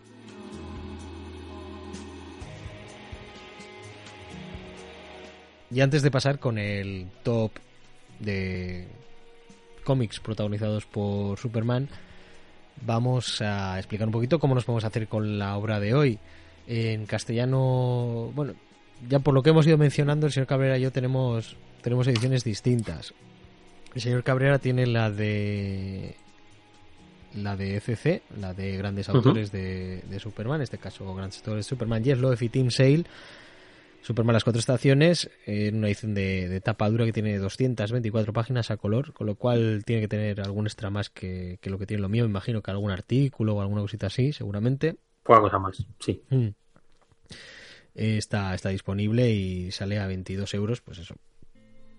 Edición en tapa dura tamaño comic book, como todos los, los grandes autores que ha ido sacando sacando ECC. Pues una buena manera de hacerse con esto. Incluso pues tendríais una opción más barata de haceros con ello también en, en tapa dura en, castellano porque salió dentro de la del coleccionable de Batman y Superman. De hecho es la entrega número 17 y esta salió a 12 a 12,99 también en tapa dura. Tiene alguna página menos, tiene 208 páginas. Con lo cual, pues eh, me imagino que la edición de grandes autores sí que tiene, sí que tiene que tener algún algún extra aunque no, no, lo, no lo explican aquí en la, edición de CC. A ti te suena igual seguramente algún artículo, ¿no? O algo así. Sí, creo que sí. Tiene... Porque si tienes las, las historias extras que, venían al final, aparte de eso, lo único que tienes son las, páginas con las fotos y poquita cosita más. Igual es el tema. De... No, no, sé, porque el, mío es que eh, en la edición original del Grandes Autores de Superman pone que es Superman for All Seasons Deluxe Edition USA, que esa es la que tengo yo, pero no sé, me imagino que, que, pueda tener algún algún tipo de, artículo, o igual incluso alguna página de, publicidad de otras de otras obras de, Superman sacadas dentro de esta, de esta línea. Y yo la, la edición que tengo es la esta Superman for All Seasons Deluxe Edition, que es eh, un, un oversize hardcover.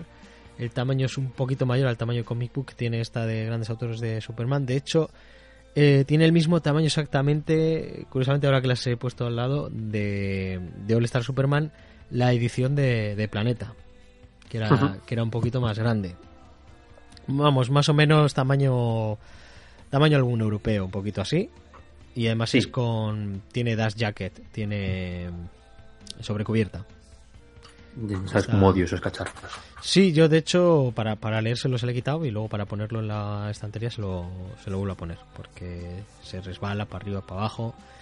Es un, es un piptote, pero bueno, que es una edición porque hay veces que le quitas la dash jacket y, no sabes qué es. pero esta sí, está, está, quitándole la dash jacket, en, el lomo pone lo que es, la portada sí que está limpia, sí que está sin, sin texto Vamos, es una, es una edición curiosa si, si queréis haceros con ello en inglés. El precio de portada, a ver si lo tengo por aquí, mientras el Cabrera se toma su medicación, para no ponerse, aquí sigo. no ponerse nervioso. El precio de portada, que tengo aquí en la Dash Jacket, es de, de 30 dólares. Pero bueno, ya sabéis que estas cosas muchas veces están, están rebajadillas por ahí. Y se pueden encontrar. Sí, sí, en, sitios como Azamón y de hecho pues yo por, creo que fueron 12 o, 14 euros, vamos, por lo que salía la edición de, del coleccionable, pues me hice con esta edición que, la verdad es que sí, sí, si le dais a la lengua de Shakespeare sin ningún tipo de problema, os podéis, os podéis también hacer con ella.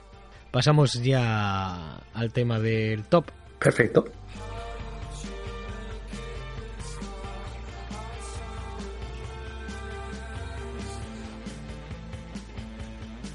Y ya vamos a ir con el top de cómics de, de Superman, protagonizados por Superman.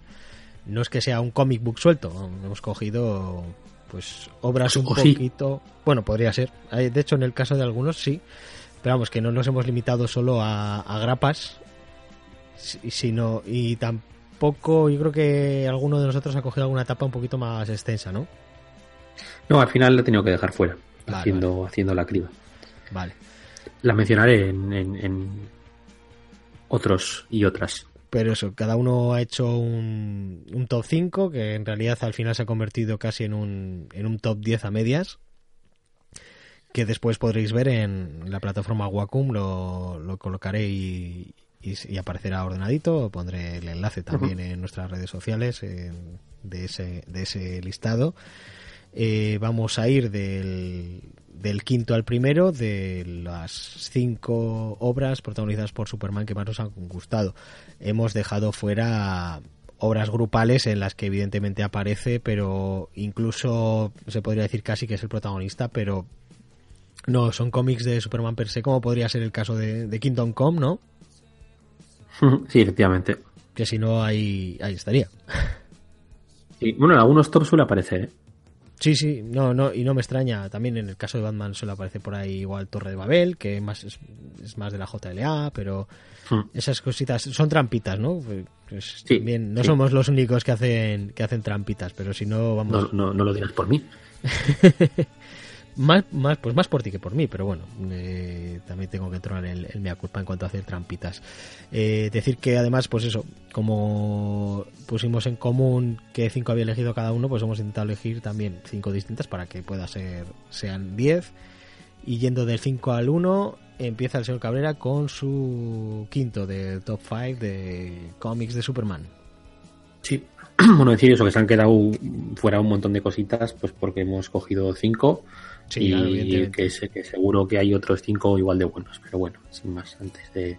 Yo siempre poniendo, poniendo la tirita antes que la herida. Mm. Bien, pues eh, el primero con el que voy a ir yo es eh, Superman Legado, en inglés Superman Birthright, de Mark Waid al guion y Lenny Francis Yu al dibujo. Eh, es el enésimo origen de Superman, o sea, es una miniserie de 12 números de los primeros 2000 que volvía a contar Oliver Again eh, los primeros años de Superman. Era un intento de, de traer ese, ese, origen que llevaba sin tocarse más o menos desde la época de Byrne a, a la época actual.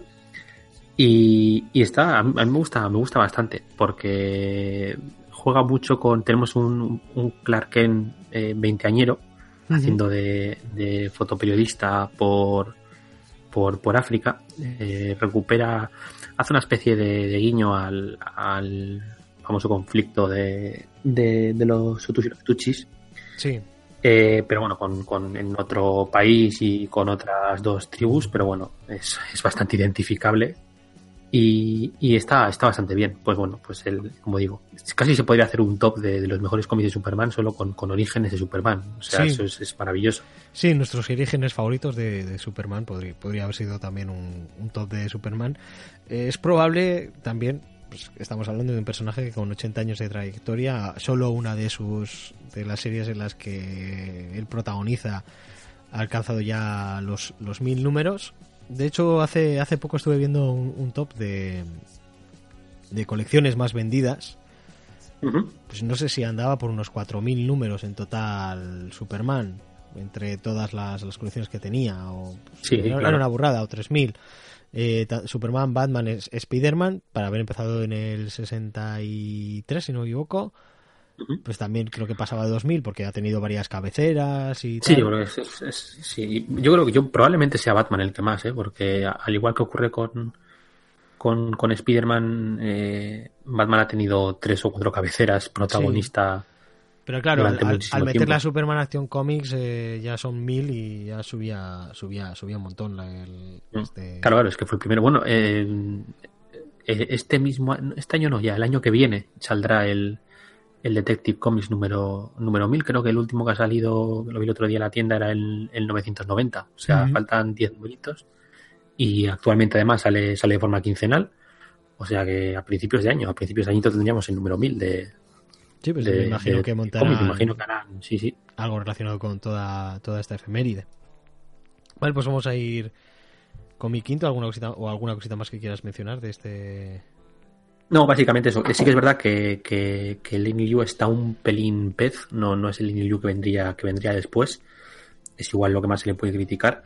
Hmm. Pero, pero me parece una actualización cojonuda, sobre todo porque al ser de el guion de Mark Waid, pues lo que hace es introducir y justificar de cierta forma un montón de elementos de la Edad de Plata que, que estaban prácticamente, prácticamente olvidados desde entonces, ¿no? Ya sabemos que Mark Waid es un tío que le gusta mucho la arqueología sí. comiquera. Sí, sí. Y, y, poder justificar eh, diferentes eventos y diferentes líneas temporales para que todo tenga sentido. Y, y la verdad es que es un cómic muy, muy, muy entretenido. Un, un buen origen. Uh -huh. Pues, y esto está además, eh, es, que es una serie limitada, recopilada en un tomo. ¿o? Sí, sí, sí, es una serie limitada, está recopilada en un tomo, o sea, digo, son 12 números. Uh -huh. eh, está editado por, por ECC en uno de estos tomos de, de mejores autores, me parece, grandes autores, y se puede, se puede conseguir actualmente.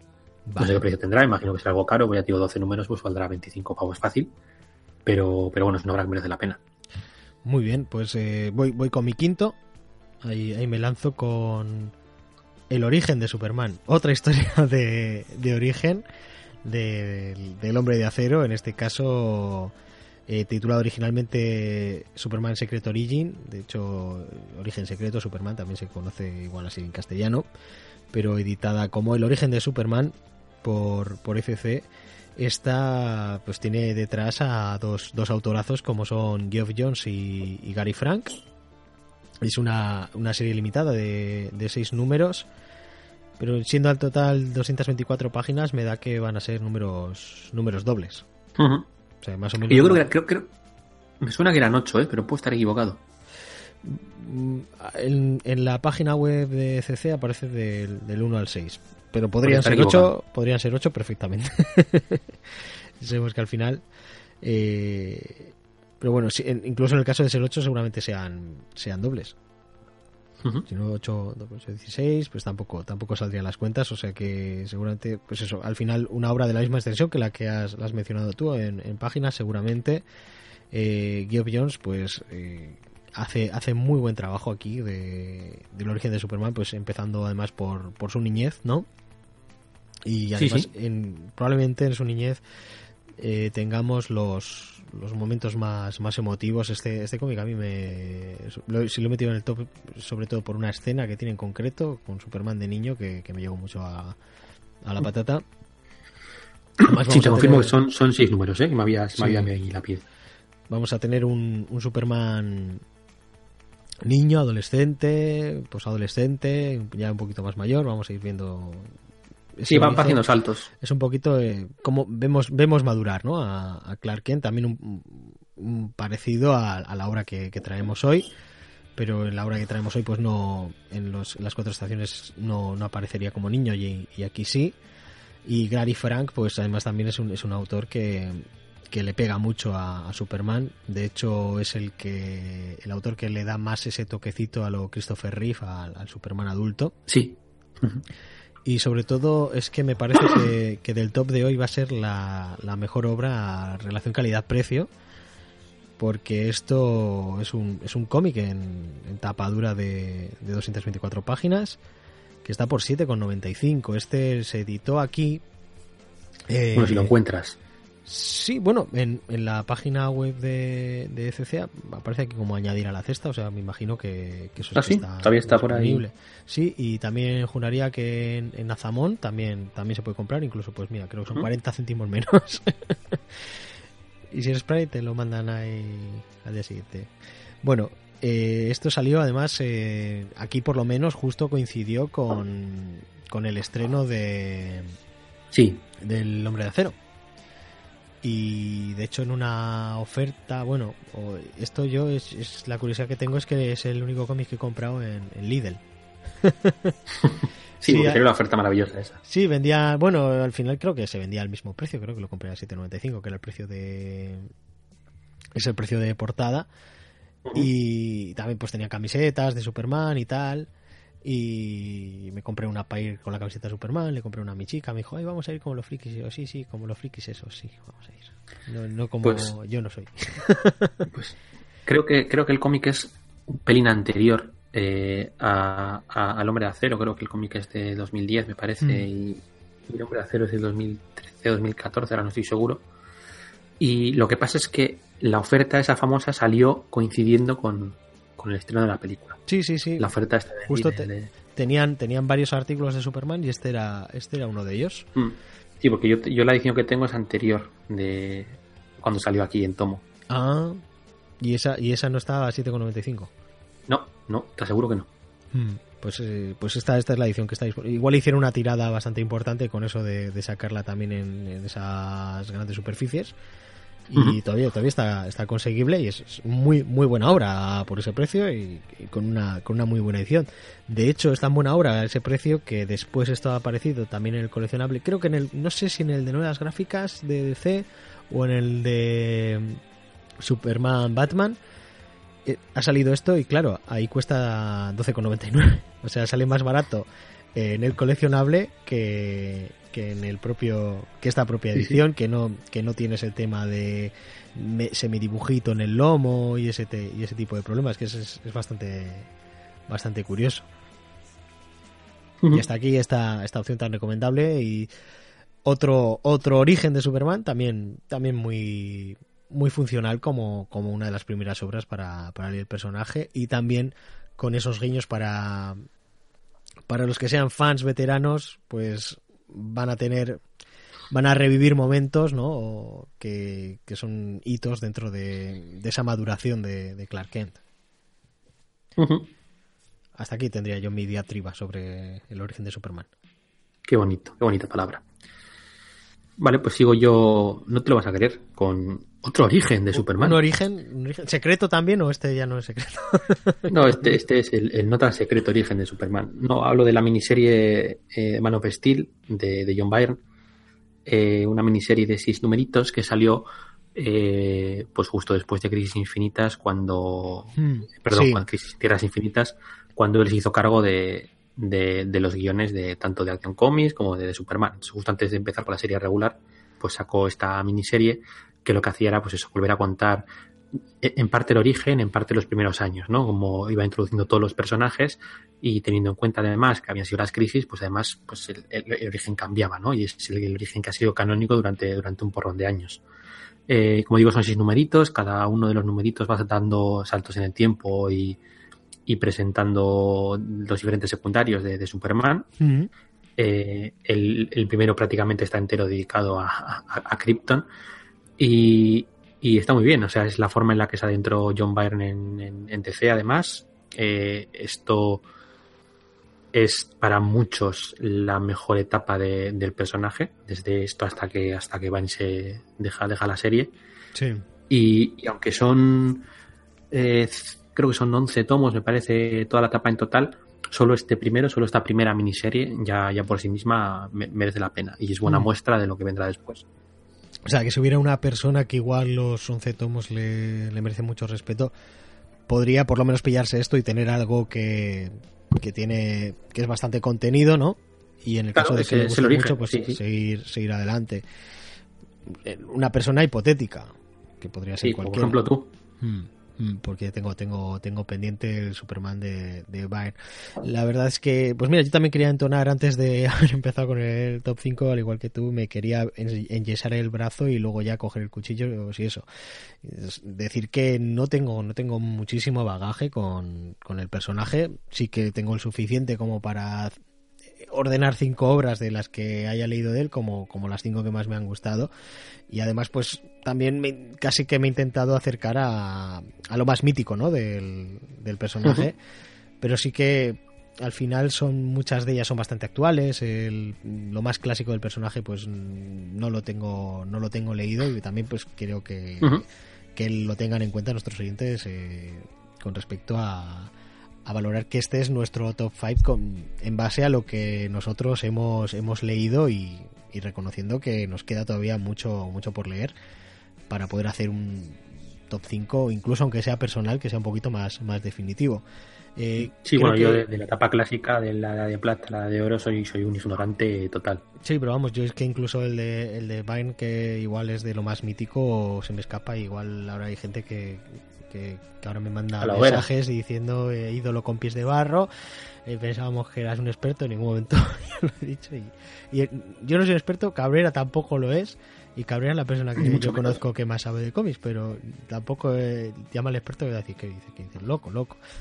Muy bien, hasta aquí este, este origen de, de Bayern, ¿no? Sí, no tengo más orígenes ya, ¿eh? Ya este era el, último. Yo pues, no estoy seguro, ¿eh? Pero el, lo que traigo ahora en, en, mi, en mi puesto número número 3, ¿hemos llegado ya? No, este es el número 4. Este es el número 4. Eh, pues algo muy actual, igual es de lo más actual que, vamos a hablar en este top que es eh, Superman, eh, Lois y Clark, la llegada, que de hecho está dentro del universo DC Renacimiento. Es un poquito, o considera un poquito un prólogo al, al universo este de Rebirth. Es, más prólogo realmente, porque, porque se publicó justo antes. De hecho, estoy viendo que en, la reedición que ha tenido este material en, en tapa dura, arriba aparece como prólogo a Universo de Renacimiento. Sí, sí, es que, es que fue justo, fue justo antes, antes que. Se pone que es el, prólogo de los últimos días de Superman.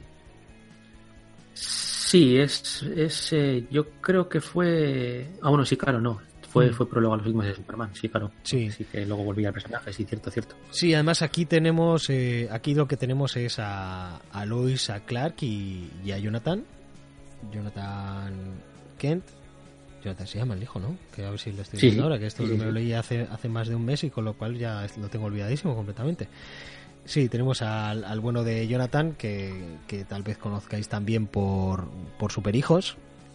De hecho, si, si Superhijos os llama, pues yo creo que esto, que esto es algo que, que podríais también leer o, leer antes, porque tenemos el regreso del, del Superman clásico este es el Superman clásico. Creo que ha habido creo que eran cuatro Supermanes y este creo que era el segundo. Es una, es una historia muy, muy rara y muy difícil de, de contar. el de, muchas vueltas, ¿eh? El de 50 y, el de los 52 creo que era el cuarto, ¿no? Algo así. Este era el segundo y volví ahora. Pero vamos, digamos que aquí lo que tenemos es un Superman adulto que, que ha acabado con Lois y que ha tenido un hijo con ella. Y además este es este famoso Superman con barba, ¿no? Y gafas, pues llamado también apodado el Superman hipster. Decir que es, una es una historia que, pues sabía que tenía buenas críticas y dije, bueno, pues a ver qué tal qué tal está esto y incluso aunque te la hayan pintado muy bien, eh, sobrevive a las expectativas que puedas tener. Es una miniserie también de, de ocho números, más o menos su planteamiento nudo y desenlace. Eh, que además aquí está publicada de, dos maneras. Primero se publicó en tapa blanda, creo que por 19 euros. Voy a, voy a cogerlo porque lo tengo aquí físicamente. Yo es que tengo esa, esa edición de tapa, de tapa blanda, sí, 18,95.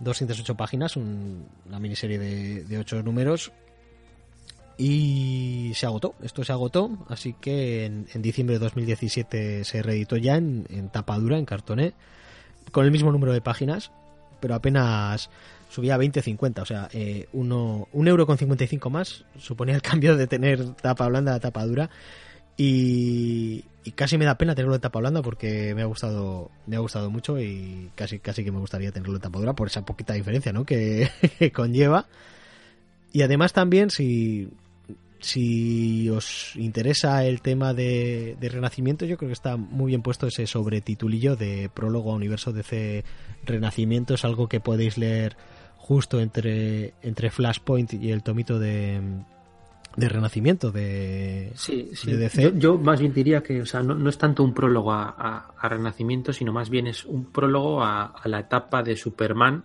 Eso es. De, Renacimiento. Sobre todo a la de Action Comics, porque algunas de las tramas que presenta ahí eh, las sigue después en, Action Comics, pero obviamente todo el tema de, de dónde sale el hijo, eh, de dónde sale este Superman, etcétera, etcétera, bueno, pues eso lo tienes, lo tienes aquí.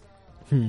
Además decir que los autores, no, no había mencionado, en el guion tenemos a, Dan Jurgens, que es un, es un mítico guionista del, del Hombre de Acero, entre otras cosas, pero sí que tiene varias, varias etapas de, de Superman y al dibujo pues empezamos con, con Lee Wicks, con lo cual ya, ya te, entra, te entra por los ojos. Eh, da un poco de pena que sí que hay cierto baile de, dibujantes. También tenemos a Marco Santucci, Neil Edwards, Stephen Segovia. Al final cuatro dibujantes en, en ocho números, pero no, no desentonan mucho entre ellos y, es, es, una obra muy, muy disfrutable. A mí por lo menos pues como para meterla aquí en el, en el top, en el, en el puesto número 4. Continuamos con el puesto número 3 del señor Cabrera. Muy bien. Bueno, pues aquí vienen mis primeras trampitas. Solo, solo voy a hacer estas, además son trampas entre comillas. Eh, ah, decir que este, eh, este Luis y Clark, la llegada, de hecho, ya, ya habíamos comentado un poquito en, un, en uno solo Marvel, si no me equivoco. Sí, No, no recuerdo en cuál, pero como pone ahí el subtitulillo, pues lo, podéis encontrar fácilmente. Decía que he hecho un poco trampas porque no es exactamente una historia de Superman al uso, o al menos no se suele considerar así, aunque, aunque yo creo que sí que lo es, pero bueno. Eh, hablo de Identidad Secreta, sí. de Carbasic al guion y Stuarimonen al, al dibujo, que además está espectacular, luego lo comento. Eh, ¿Por qué no es un cómic super para el uso? Bueno, es, una especie de, de Ellsworth en el que nos presentan un mundo en el que pues, los superhéroes no, no existen, eh, simplemente son, son personajes de la cultura popular ser el nuestro, y nos presentamos a un personaje que se llama Clark Kent, que vive en un pequeño pueblo de Kansas, y, bueno, pues está un poco hasta las pelotas de que se metan con él, o le llaman Superman, mm. eh, bueno, Sí, es, un, digamos, es un mundo en el que no, no, existen los, los, superhéroes en la realidad, sino que, son, son que, los superhéroes son personajes de ficción, eh, tal como es el nuestro, por ejemplo. Sí, eso es. Y bueno, pues los, los chillos se meten con él porque se llama igual que Superman. Eh, los padres, incluso aparte de hacer la gracia de llamarle Clark cuando se apellidaba Ken, le regalan un montón de cosas de, Superman. Él está hasta los cojones de Superman, no quiere mirar a Superman ni en pintura. Y, y de pronto, pues un día descubre que, que tiene poderes, eh, concretamente los poderes de Superman. Y entonces, pues a lo largo de cuatro números dobles, vamos a ir viendo eh, pues cómo se encuentra a sí mismo, ¿no? Cómo pues se decide cometer actos heroicos, cómo va creciendo, va conociendo a nuevas gentes, se enamora, tiene hijos, va a ser toda la vida del personaje eh, concentrada en, cuatro numeritos. Eh, el dibujo de Stuart Immonen está es, espectacular, no, no es, o sea, es muy distinto a, lo que nos tiene acostumbrados, lo que nos tiene acostumbrados actualmente, porque este cómic es algo anterior, pero tiene un estilo como bastante, bastante más sucio, bastante más abocetado y menos colorido, porque además hace el mismo color, el, mismo Imonen, y, es, espectacular, eh, entero, o sea, tanto el dibujo como a nivel de guion. A mí es, es de todas las que vamos a traer hoy, a mí es la que más me, gusta. y, si no la he puesto la primera es por eso, porque realmente no es una historia de, Superman al uso. Es muy, es muy. y Monen a mí la verdad es que me gusta mucho. ¿eh? bueno, y a quién no, ¿no?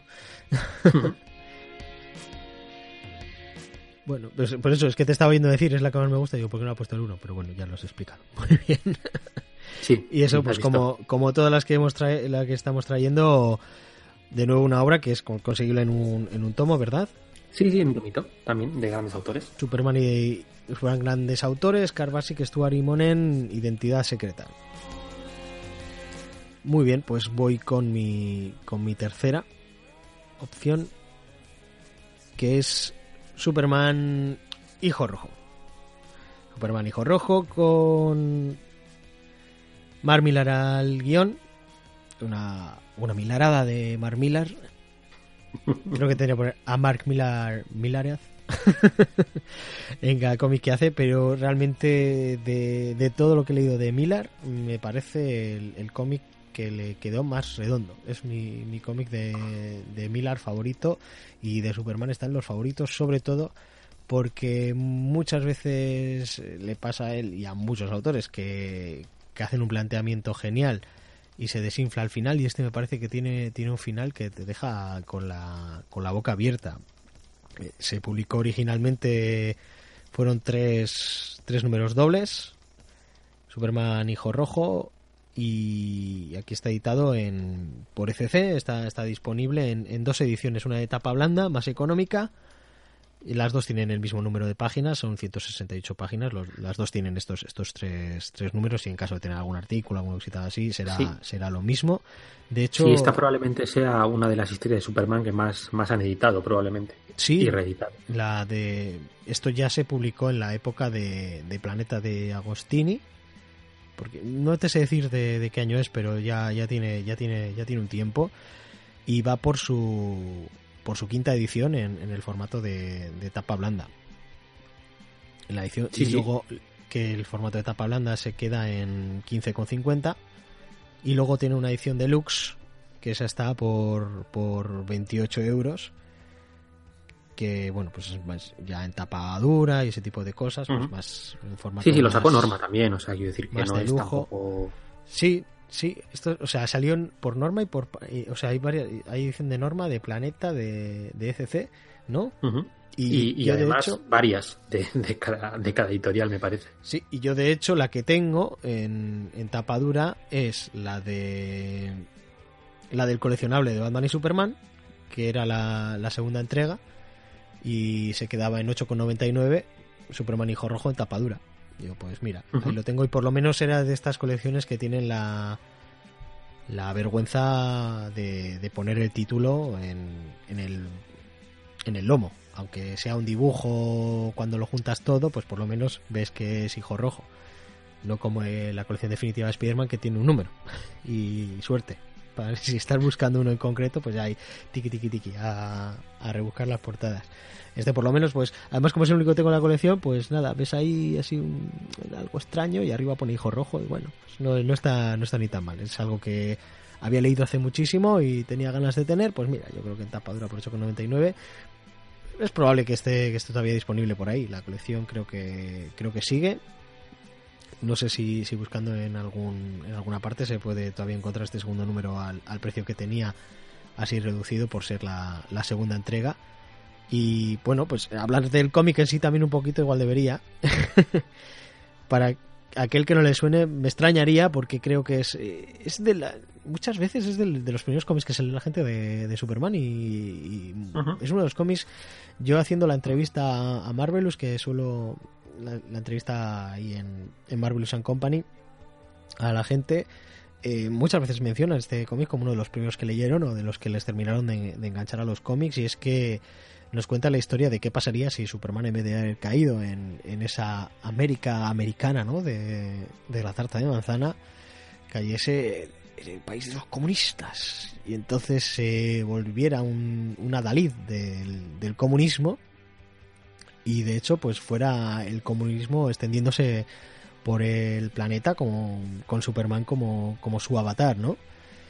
Y además, pues no solo tendremos a este Superman comunista, sino que también tendremos estas versiones de camaradas de, de gente como Batman, Wonder Woman, el Linterna Verde y algún personaje más, más Sí, bueno, tenemos a Les Luthor también. Les Luthor. Les Luthor sí que va a seguir siendo estadounidense. Ujú. Sí, Mal los no Lane recuerdo porque, porque lo leí hace más de un mes y entonces ya. Pero yo juraría que no estadounidense. De hecho, pues eso, el ex Luthor sería un poquito la- el avatar del, del mundo libre, ¿no? Enfrentándose a este Superman. Que no por ser comunista es malo, de hecho. O sea, eh, él- sigue siendo bueno, pero, pero de la parte del, del comunismo. Que es, me gusta mucho cómo, cómo está, está planteado y, de- y decir eso. Probablemente de Millar, que tiene muy buenas obras, sea del- de, las que más me gustan, si no la que más, y uno de los, de los mejores finales que, que se le han ocurrido que de hecho volviéndolo a leer después de muchos años de haberlo leído por primera vez, el, el final me volvió a sorprender. Recordaba lo de la nota, pero no recordaba todo lo que venía después y, y tela, tela lo que viene después de la nota. Muy bien, vamos con tu eh, segundo puesto, si no me equivoco. Sí. Pues empezamos con, con Alan Moore, eh, para el hombre que lo tiene todo, sí, con dibujo de, de Dave Gibbons, una de las tres historias que tiene Alan Moore de- del personaje. Y, y bueno, pues ¿de qué, ¿de qué va esto? Pues est- esto se publicó en un anual, si no recuerdo mal, el anual 11 me parece. De, sí, de sí, lo, lo- Comics. lo sé porque lo estuve buscando para pillarlo en su formato original. Pues esto es una historia cortita de, de- de 48 páginas en el que pues eh, los compañeros de la Liga de Justicia de Superman, bueno creo que solamente Mm. van Batman, Es que- Robin y, y Wonder Woman. No sé si recuerdas que tenemos, tenemos un amigo en común que dijo que para su cumpleaños no quería que le regalasen nada porque, porque ya lo tenía todo, ¿no? Sí, Entonces se me sí. ocurrió que estaría muy guay regalarle el cómic de Para el hombre que lo tiene todo. Pero se me... de decir la, la flor churra esa. No, pero, pero es que para, para hacer el chiste se envía un poquito de presupuesto. Claro, claro. Para hacer una coña se iba un poquito. Bien, bueno, pues resulta que, como digo, Superman, o sea, perdón, Batman y Robin y Wonder Woman, parece que son, van a van a visitar a Superman el día de su cumpleaños para, para hacerle para hacerle un regalo, que bueno, no saben muy bien qué regalarle. Y resulta que cuando llegan, pues ha habido un ataque del villano de turno que le ha metido una especie de trance que hace que el personaje de Superman eh, esté soñando con su deseo más, eh, más grande, ¿no? Ujú. Su, su mayor, su mayor deseo. Y entonces, bueno, pues vemos que él está viviendo una realidad en la que Krypton nunca, nunca estalló y ha seguido viviendo en, en su planeta. Ujú. Y, y yo creo que tampoco vamos a ir más allá de esto para no reventar mucho más, pero bueno, es un cómic muy, muy, emo- muy emotivo, muy bien escrito. Y, y bueno, pues, pues al amor, ¿qué, qué vamos a decir? Y, y es... quiero- voy a meter la pata diciendo que es Gibbons, pero no estoy seguro. Sí, sí, Seguimos. el- ya lo, he mencionado al principio, sí. Mm. Que mira, una cosa que podía haberme, haberme firmado si me hubiera acordado de llevarlo. Bien, pues sí, eh, hay alguna cosa que ha traído el señor Cabrera que yo tengo pendiente de leer, pero me tengo que sumar en, en este segundo puesto de para el hombre que lo tiene todo. Eh, De hecho, casi podíamos haber dicho el Superman de Alan Moore, que tiene tres cositas, Sí. pero vaya tres cositas que, que tiene. y bueno, no, no, de hecho no voy a seguir porque puede que haya que vuelva a volvamos a mencionarlo. Así que voy sí, es muy probable, sí. Voy a ir con mi con mi segundo puesto, que es el cómic que traemos hoy.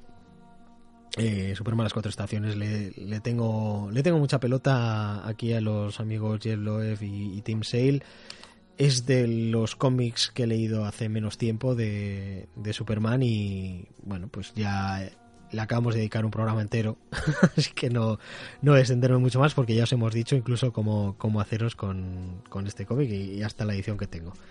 Así que podemos ir ya a, tu puesto número uno. Que a ver si, a ver si lo adivinas. Eh, no sé, la adaptación de la película. sí, casi, el, el videojuego de, de Nintendo 64. Sí. No, eh, ¿Qué sucedió con el, con el hombre del mañana? Una vez más de, de Alan Moore con dibujo de, de, de que es uno de los dibujantes, por no decir el dibujante definitivo del personaje. y, además tiene tinta de, George Pérez, nada menos. Este, eh, esto este era, también era justo antes de, Crisis de Tierras Infinitas, ¿no? Eh, no, en realidad se publicó, se publicó después. Ah. Creo, creo que se publicó después, pero sí venía a ser una especie de, de, epílogo. Eh, hmm. son, son dos números de o, después o durante. Ahora tengo, tengo mis dudas, pero bueno, sí. Pero por ahí, por ahí va la cosa. O sea, le querían dar como una especie de, de final porque después de Crisis en Tierras Infinitas iba a tener como un recomienzo, ¿no? Sí. Eh, además querían hacer un final, pero no solo un final para el Superman clásico, por así decirlo, Superman de la de plata, también está el Superman de la de oro, entonces era un poco lío. Hmm. Y básicamente lo que hacen es coger al Superman y dar una especie de, última historia. Se publicó, como digo, en dos, en dos numeritos, uno de Action Comics y otro de, y otro de Superman. O sea, otra vez una historia de, de 48 páginas. Y, básicamente lo que vemos es, pues, pues eso, ver cómo avanzar el personaje, ¿no? Siempre hemos mencionado el tema, sobre todo con el tema del amor y el tema de, de, que los cómics de superhéroes falta el tercer acto, que, todo lo que tú hagas como guionista al final tienes que volver a dejar la casa recogida y como estaba, no, no puedes avanzar los personajes hasta cierto punto. Bueno, pues al final aquí lo que hace al amor es eso, ¿no? Es darle un tercer acto a, la historia de Superman hmm. y, darle un, final, ¿no? Contar una, historia final, leemos crecer, envejecer, etcétera, etcétera. Eh, esta sí que es verdad que es una historia muy para la gente que ya conoce el personaje y que ya, ha leído el personaje. No, no, no es igual la mejor manera de, entrar en él, pero, pero, pero es una historia muy, muy, muy buena. Mm. Además, en una época en la que tuvimos, tuvimos varios terceros actos, eh, también en el caso de, de Batman, Alan Moore le, le dio un tercer acto, si no al propio Batman, a su relación con el Joker, con, con sus números con su broma asesina y también por la época más o menos, eh, al menos en, ese mismo quinquenio, eh, Frank Miller hacía lo, propio con su Daredevil Born Again.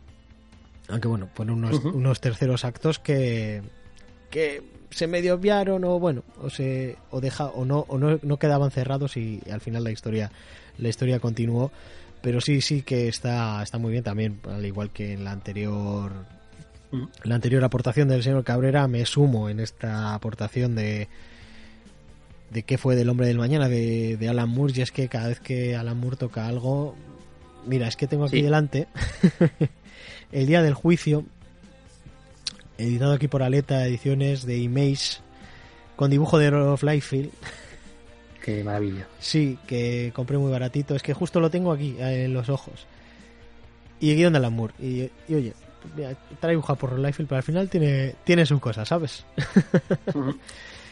Sí, respecto al tema del tercer acto, volveré a decirlo pues lo que decía también Bram Miller, ¿no? Que utilizaba el símil de, los de los, de los héroes clásicos de la mitología griega.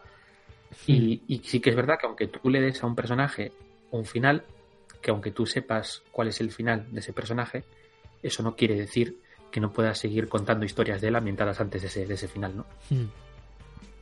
El hecho de que tú sepas cómo termina no, no significa que no vayas a disfrutar de, las historias intermedias si antes no las has oído.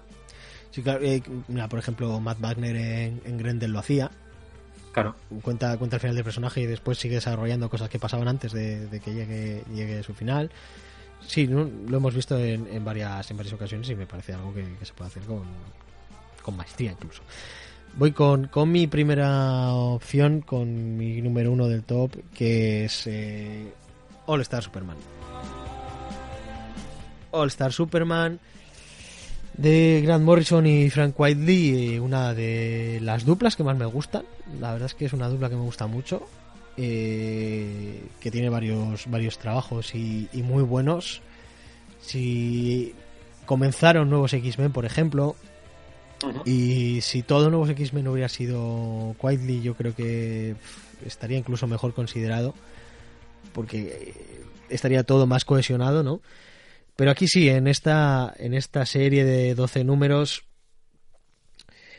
en la que tenemos a un tenemos un Superman moribundo que tiene que hacer 12 trabajos, ¿no? O sea, si estábamos hablando de los héroes griegos, pues chúpate esa Hércules, ¿no?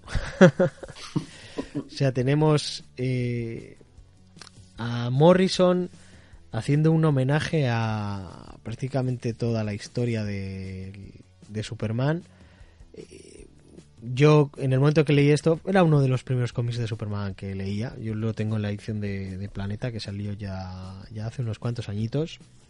Además hay que decir que esta edición de Planeta es una edición en tapa dura con tamaño majo y que salía por 20 euros que digo poco dinero me parece cuando en el momento que lo vi esto me lo tuve que llevar para casa y fíjate que en la portada pues salía ahí Superman en, en las nubes y mirándote como, como le mira el, el viejo a, a, Chris Griffin, ¿no? Pero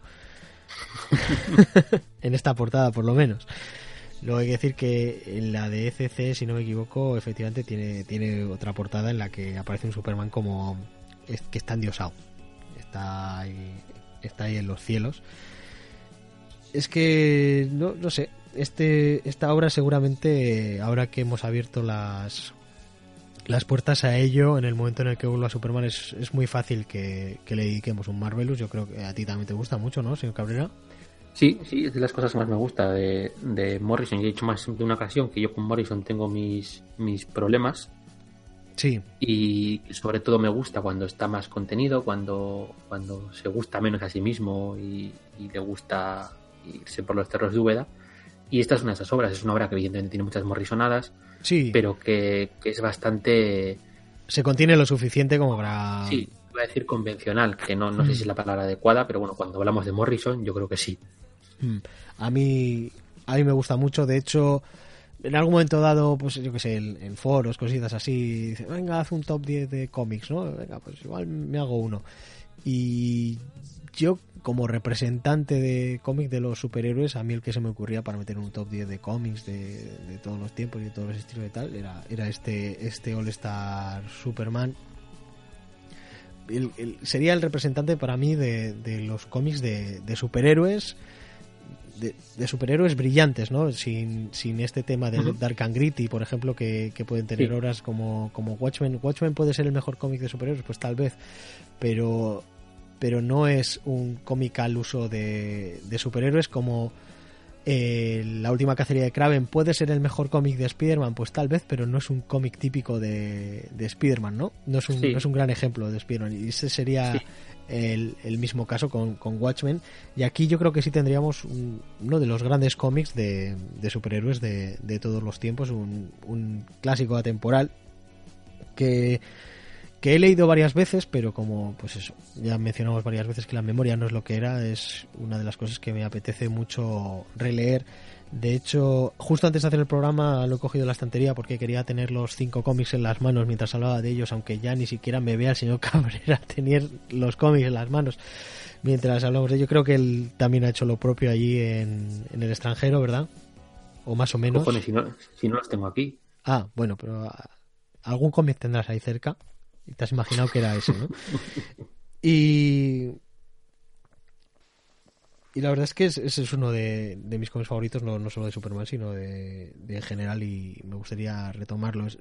Lo que quería decir era que justo antes de, grabar el programa, lo he cogido en la estantería, me he puesto a generarlo un poquito y, y se me ha pasado el rato. O sea, no sé, no sé cuánto rato he estado pasando así un poquito y recordando qué capítulos eran. alguna cosa que digo, no me acordaba muy bien si pasaba en este cómic o no. Hay un, el momento ese.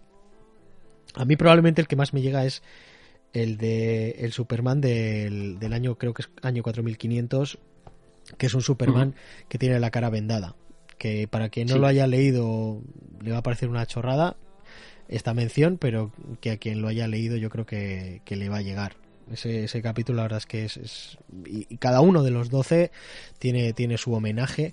Los personajes salen un poquito estereotipados pero era lo que lo que Morrison lo que Morrison buscaba. O sea Jimmy Olsen va a terminar teniendo poderes de una manera muy loca Lois Lane va a estar en peligro vamos a tener por ahí el, el, capítulo del mundo bizarro es por ejemplo graciosísimo o sea, está.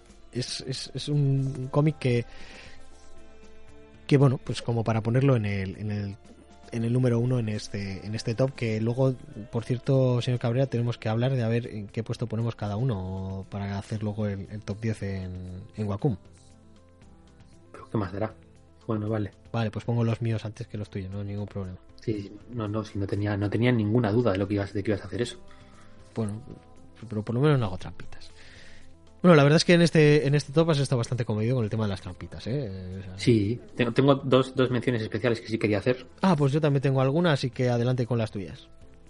Vale, pues yo rápidamente, porque me, gusta. La mayoría de las obras que hemos traído son obras que están casi siempre en, en, en todos los tops del personaje, o sea, no hemos sido originales para, para nada. Sí. Entonces, sí que quería traer dos cositas que igual no salen tanto. Y, además lo, podemos usar un poquito a modo de recomendaciones de final del programa porque ya estamos casi terminando. Sí, me parece bien. Pues ahí, adelante con tus dos recomendaciones relacionadas, tus dos cositas que se han quedado un poco fuera del top, pero que quieras, que querías comentar. Sí, pues la primera sería la etapa de, de Carbasic y, Carlos Pacheco al frente, de, al frente del personaje, justo después de Crisis Infinita eh, a mediados de, los 2000. Eso era lo de la caída de Camelot, ¿es? Efectivamente, la caída de Camelot. que sí, es algo, es algo además que tengo ganas de, leer. A, mí, claro, no, la he traído además porque, porque la tengo más, más mm, olvidadilla y no he podido revisarla, pero el recuerdo que tengo de, ella es, muy bueno. Y desde luego es el, a mí desde luego es el Pacheco que más, que más me ha gustado a, día de hoy como, como dibujante. Yo eso, eso me la apunto, bueno, de hecho ya la tenía por ahí en lista, pero la, voy la subo en la lista. No sé cómo estará de, de encontrarse, que aquí salió en grapa por parte de Planeta, pero no sé si, si está reeditado. Me parece que hace poco ha salido en uno de estos coleccionables y de hecho ha habido un poquito de polémica porque redimensionaron un poquito la página de esto que queda un ah. poquito más gordita, no, no tuvieron cuidado y, el propio Pachico dijo, muchachos, esto no se hace. o sea, yo hago un pues, dibujo eh, y tú coges y me lo achatas. Ciertamente. Sí. Sí, ha habido, pues mira, por eso, por eso sé que, pero bueno, gracias a eso al menos sé que, debe estar conseguible a día de hoy, aunque sea porque ha salido en coleccionable. Me suena que también en grandes autores, creo que creo que tiene edición. Lo, lo, puedo mirar en un momento mientras mientras comentas la siguiente. Sí, la siguiente también es una etapa, en este caso un poquitín más breve, que es la de, la, de Jeff Jones, que fue un poco intermitente, o sea, entre arco argumental y arco argumental salían otras cosas, también es de la misma, de la misma época, y hizo sobre todo un par de arcos muy, muy interesantes. El primero es eh, eh, El último hijo, que está además bastante divertido porque el último número tardó, años en salir porque estaba también Richard Donner organizando. Recordemos que Jeff Jones eh, era ayudante de, Richard Donner antes de dedicarse a, la escritura de, mm. cómics y que es, recordemos, director de, las películas de Superman, de las dos primeras. Y el segundo argumental que hizo, que es el de Brainiac, que además, si no recuerdo mal, era con, Gary Frank al, dibujo. Y, también está muy, muy, muy chulo. Son arcos argumentales bastante independientes ambos y, y están muy, muy, muy bien.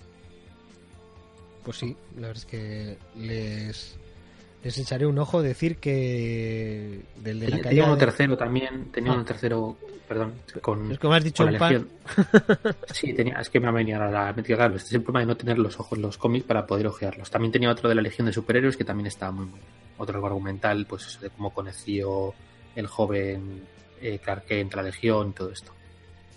Ah eso también hay referencia en el en el de origen secreto si no me sí mal lo recuerdo. Pues eh, Superman, la caída de Camelot, sí que tuvo una edición en, grandes autores de, Superman.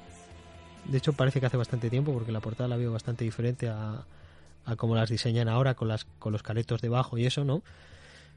Que evidentemente está está está está agotada. Se editó originalmente el 25 de mayo de, de 2012. Y ahora, pues, aquellos que estén haciendo el coleccionable, la colección de novelas gráficas de Batman y Superman, lo han tenido en dos entregas. En dos entregas a 12,99.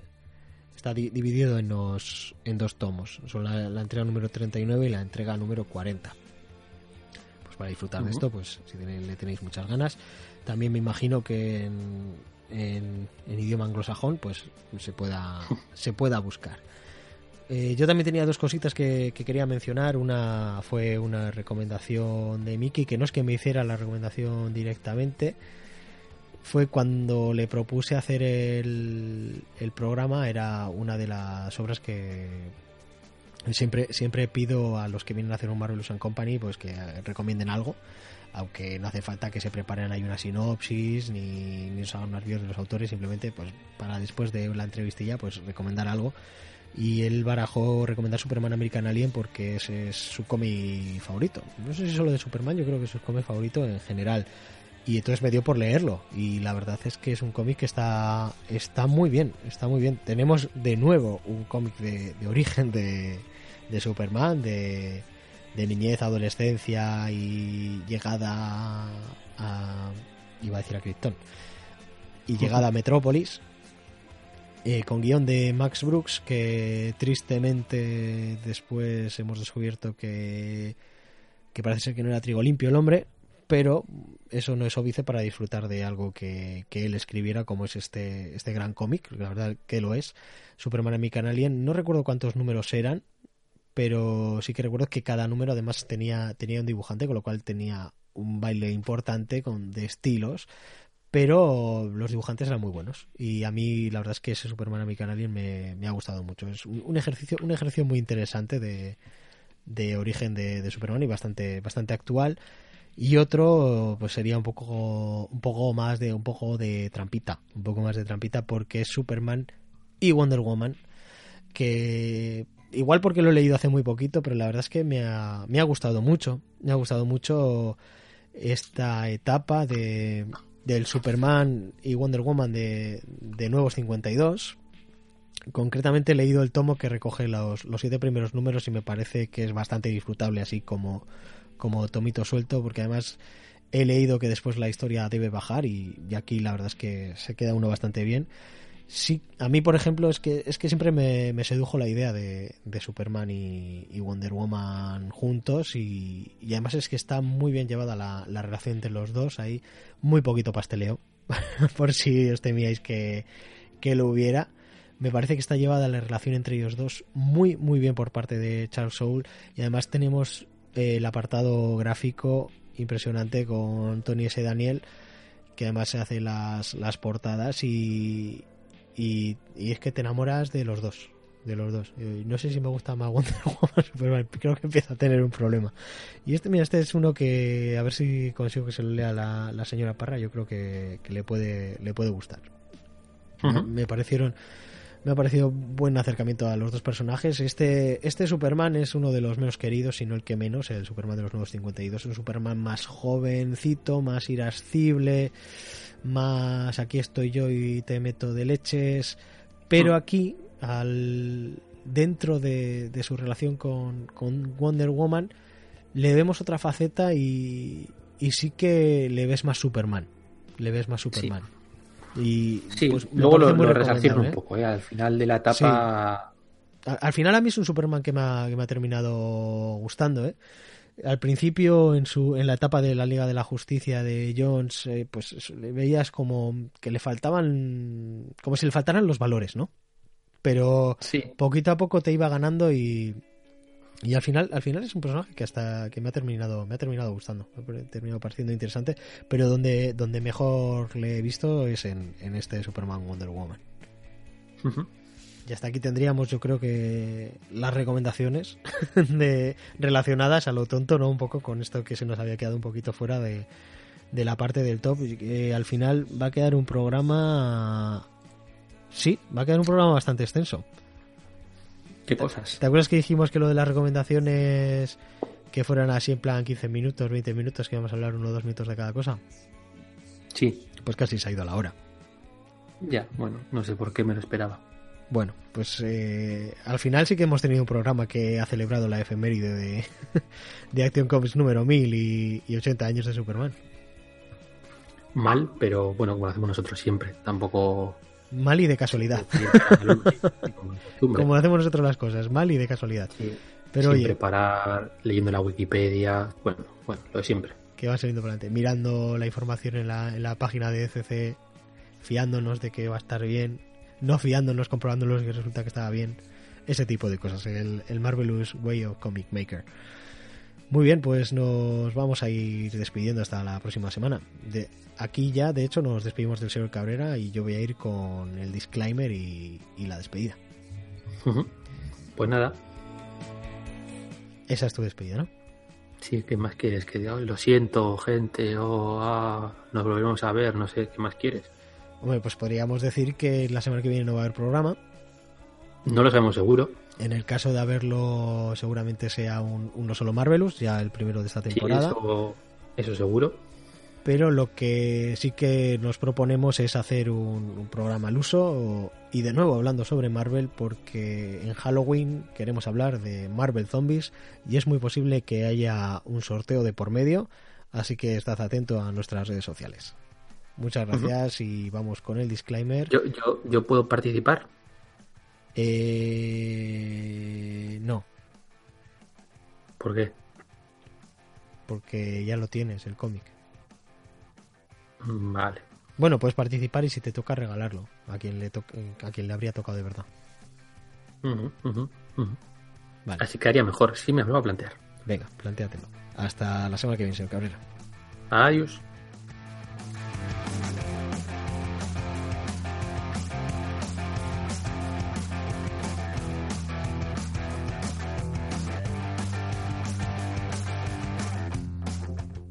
Recordamos que Marvelous es un podcast que se distribuye, un podcast, ¿eh? no un podcast, que se distribuye bajo licencia Creative Commons y que la música que utilizamos también está registrada como Creative Commons y en este caso conseguida a través de la plataforma Yamendo. En el programa de hoy habéis podido a los artistas Sport Trial y Josh Woodward. Así que si alguien quiere reproducir total o parcialmente este podcast con fines no lucrativos o algo así, puede hacerlo siempre que se nos mencione a sus creadores, el señor Cabrera y el señor Parra respectivamente. Podéis poneros en contacto con nosotros a través de la dirección marvelouspodcast.gmail.com incluso en nuestra web www.marvelouspodcast.es tenemos método de contacto. También tenemos redes sociales como Facebook, Twitter, Instagram o nuestro canal de Telegram. Buscando Marvelous Podcast en vuestros diversos buscadores de la vida, porque la gente usa muchas cosas, no solo usa Google, ¿verdad? sugerencias, un cómic que os apetezca que tratemos, vuestras dudas, etcétera. Los programas están disponibles para su descarga y suscripción en la plataforma iBooks y también en iTunes. Recordamos también que tenemos perfil en la plataforma Wacom, W-H-A-K-O-O-M. Nos podéis encontrar buscando arroba Marvelous y en esa misma plataforma tenemos creadas varias listas con los cómics que hemos ido reseñando y si todo ha ido bien, el top de cómics de Superman también debería estar o pronto estará. Y también si te gusta la música que utilizamos en el programa, puedes buscar Marvelous en Spotify y encontrarás una lista con todas las sintonías y música de fondo que utilizamos. Y también si te gusta el propio programa, ya puedes buscar Marvelous Podcast en el propio Spotify para escuchar los propios programas, porque ya están disponibles ahí. Y por supuesto, chico, chica, ya puedes entrar en marvelouspodcast.es donde encontrarás nuestros programas de una manera más chula y ordenada. Recuerda, marvelouspodcast.es. Now.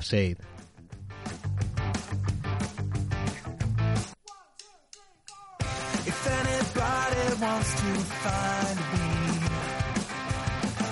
I'll be in the last place you would look. In a place where people used to be, a land that's called reality. You'll find me there. I won't be catching up on Reddit. Ah, pero tú te has disfrazado de Batman. Sí, de crío, sí. Sí, yo estaba que no cagaba con, con Batman, con la película de, de Barton. Es que yo recuerdo que lo, lo primero con lo que lo flipé fue con Superman y después con Batman y con, con Spider-Man con la serie de, de dibujos. Y Batman era la, la serie de, de imagen real de Adam West. Sí, claro, en aquella época sí. Sí, de hecho, no, pero de Batman ya me disfracé ya pasado los 30, me parece. No, no, yo me acuerdo, yo de crío me disfrazo de Batman. Y luego ya de, en, en, en adultez del cuervo. También, sí, sí. Era mi disfraz de carnavales, de, de vagancia total. Sí, que nada, hacerte la raya al ojo más grande un poco y para arriba. Eso, claro, y ya está. Era de sábado habitual, pero pinto de blanco. Bueno, vamos a ir. Vamos a ir ya con lo de la sinopsis, ¿no? Venga, va.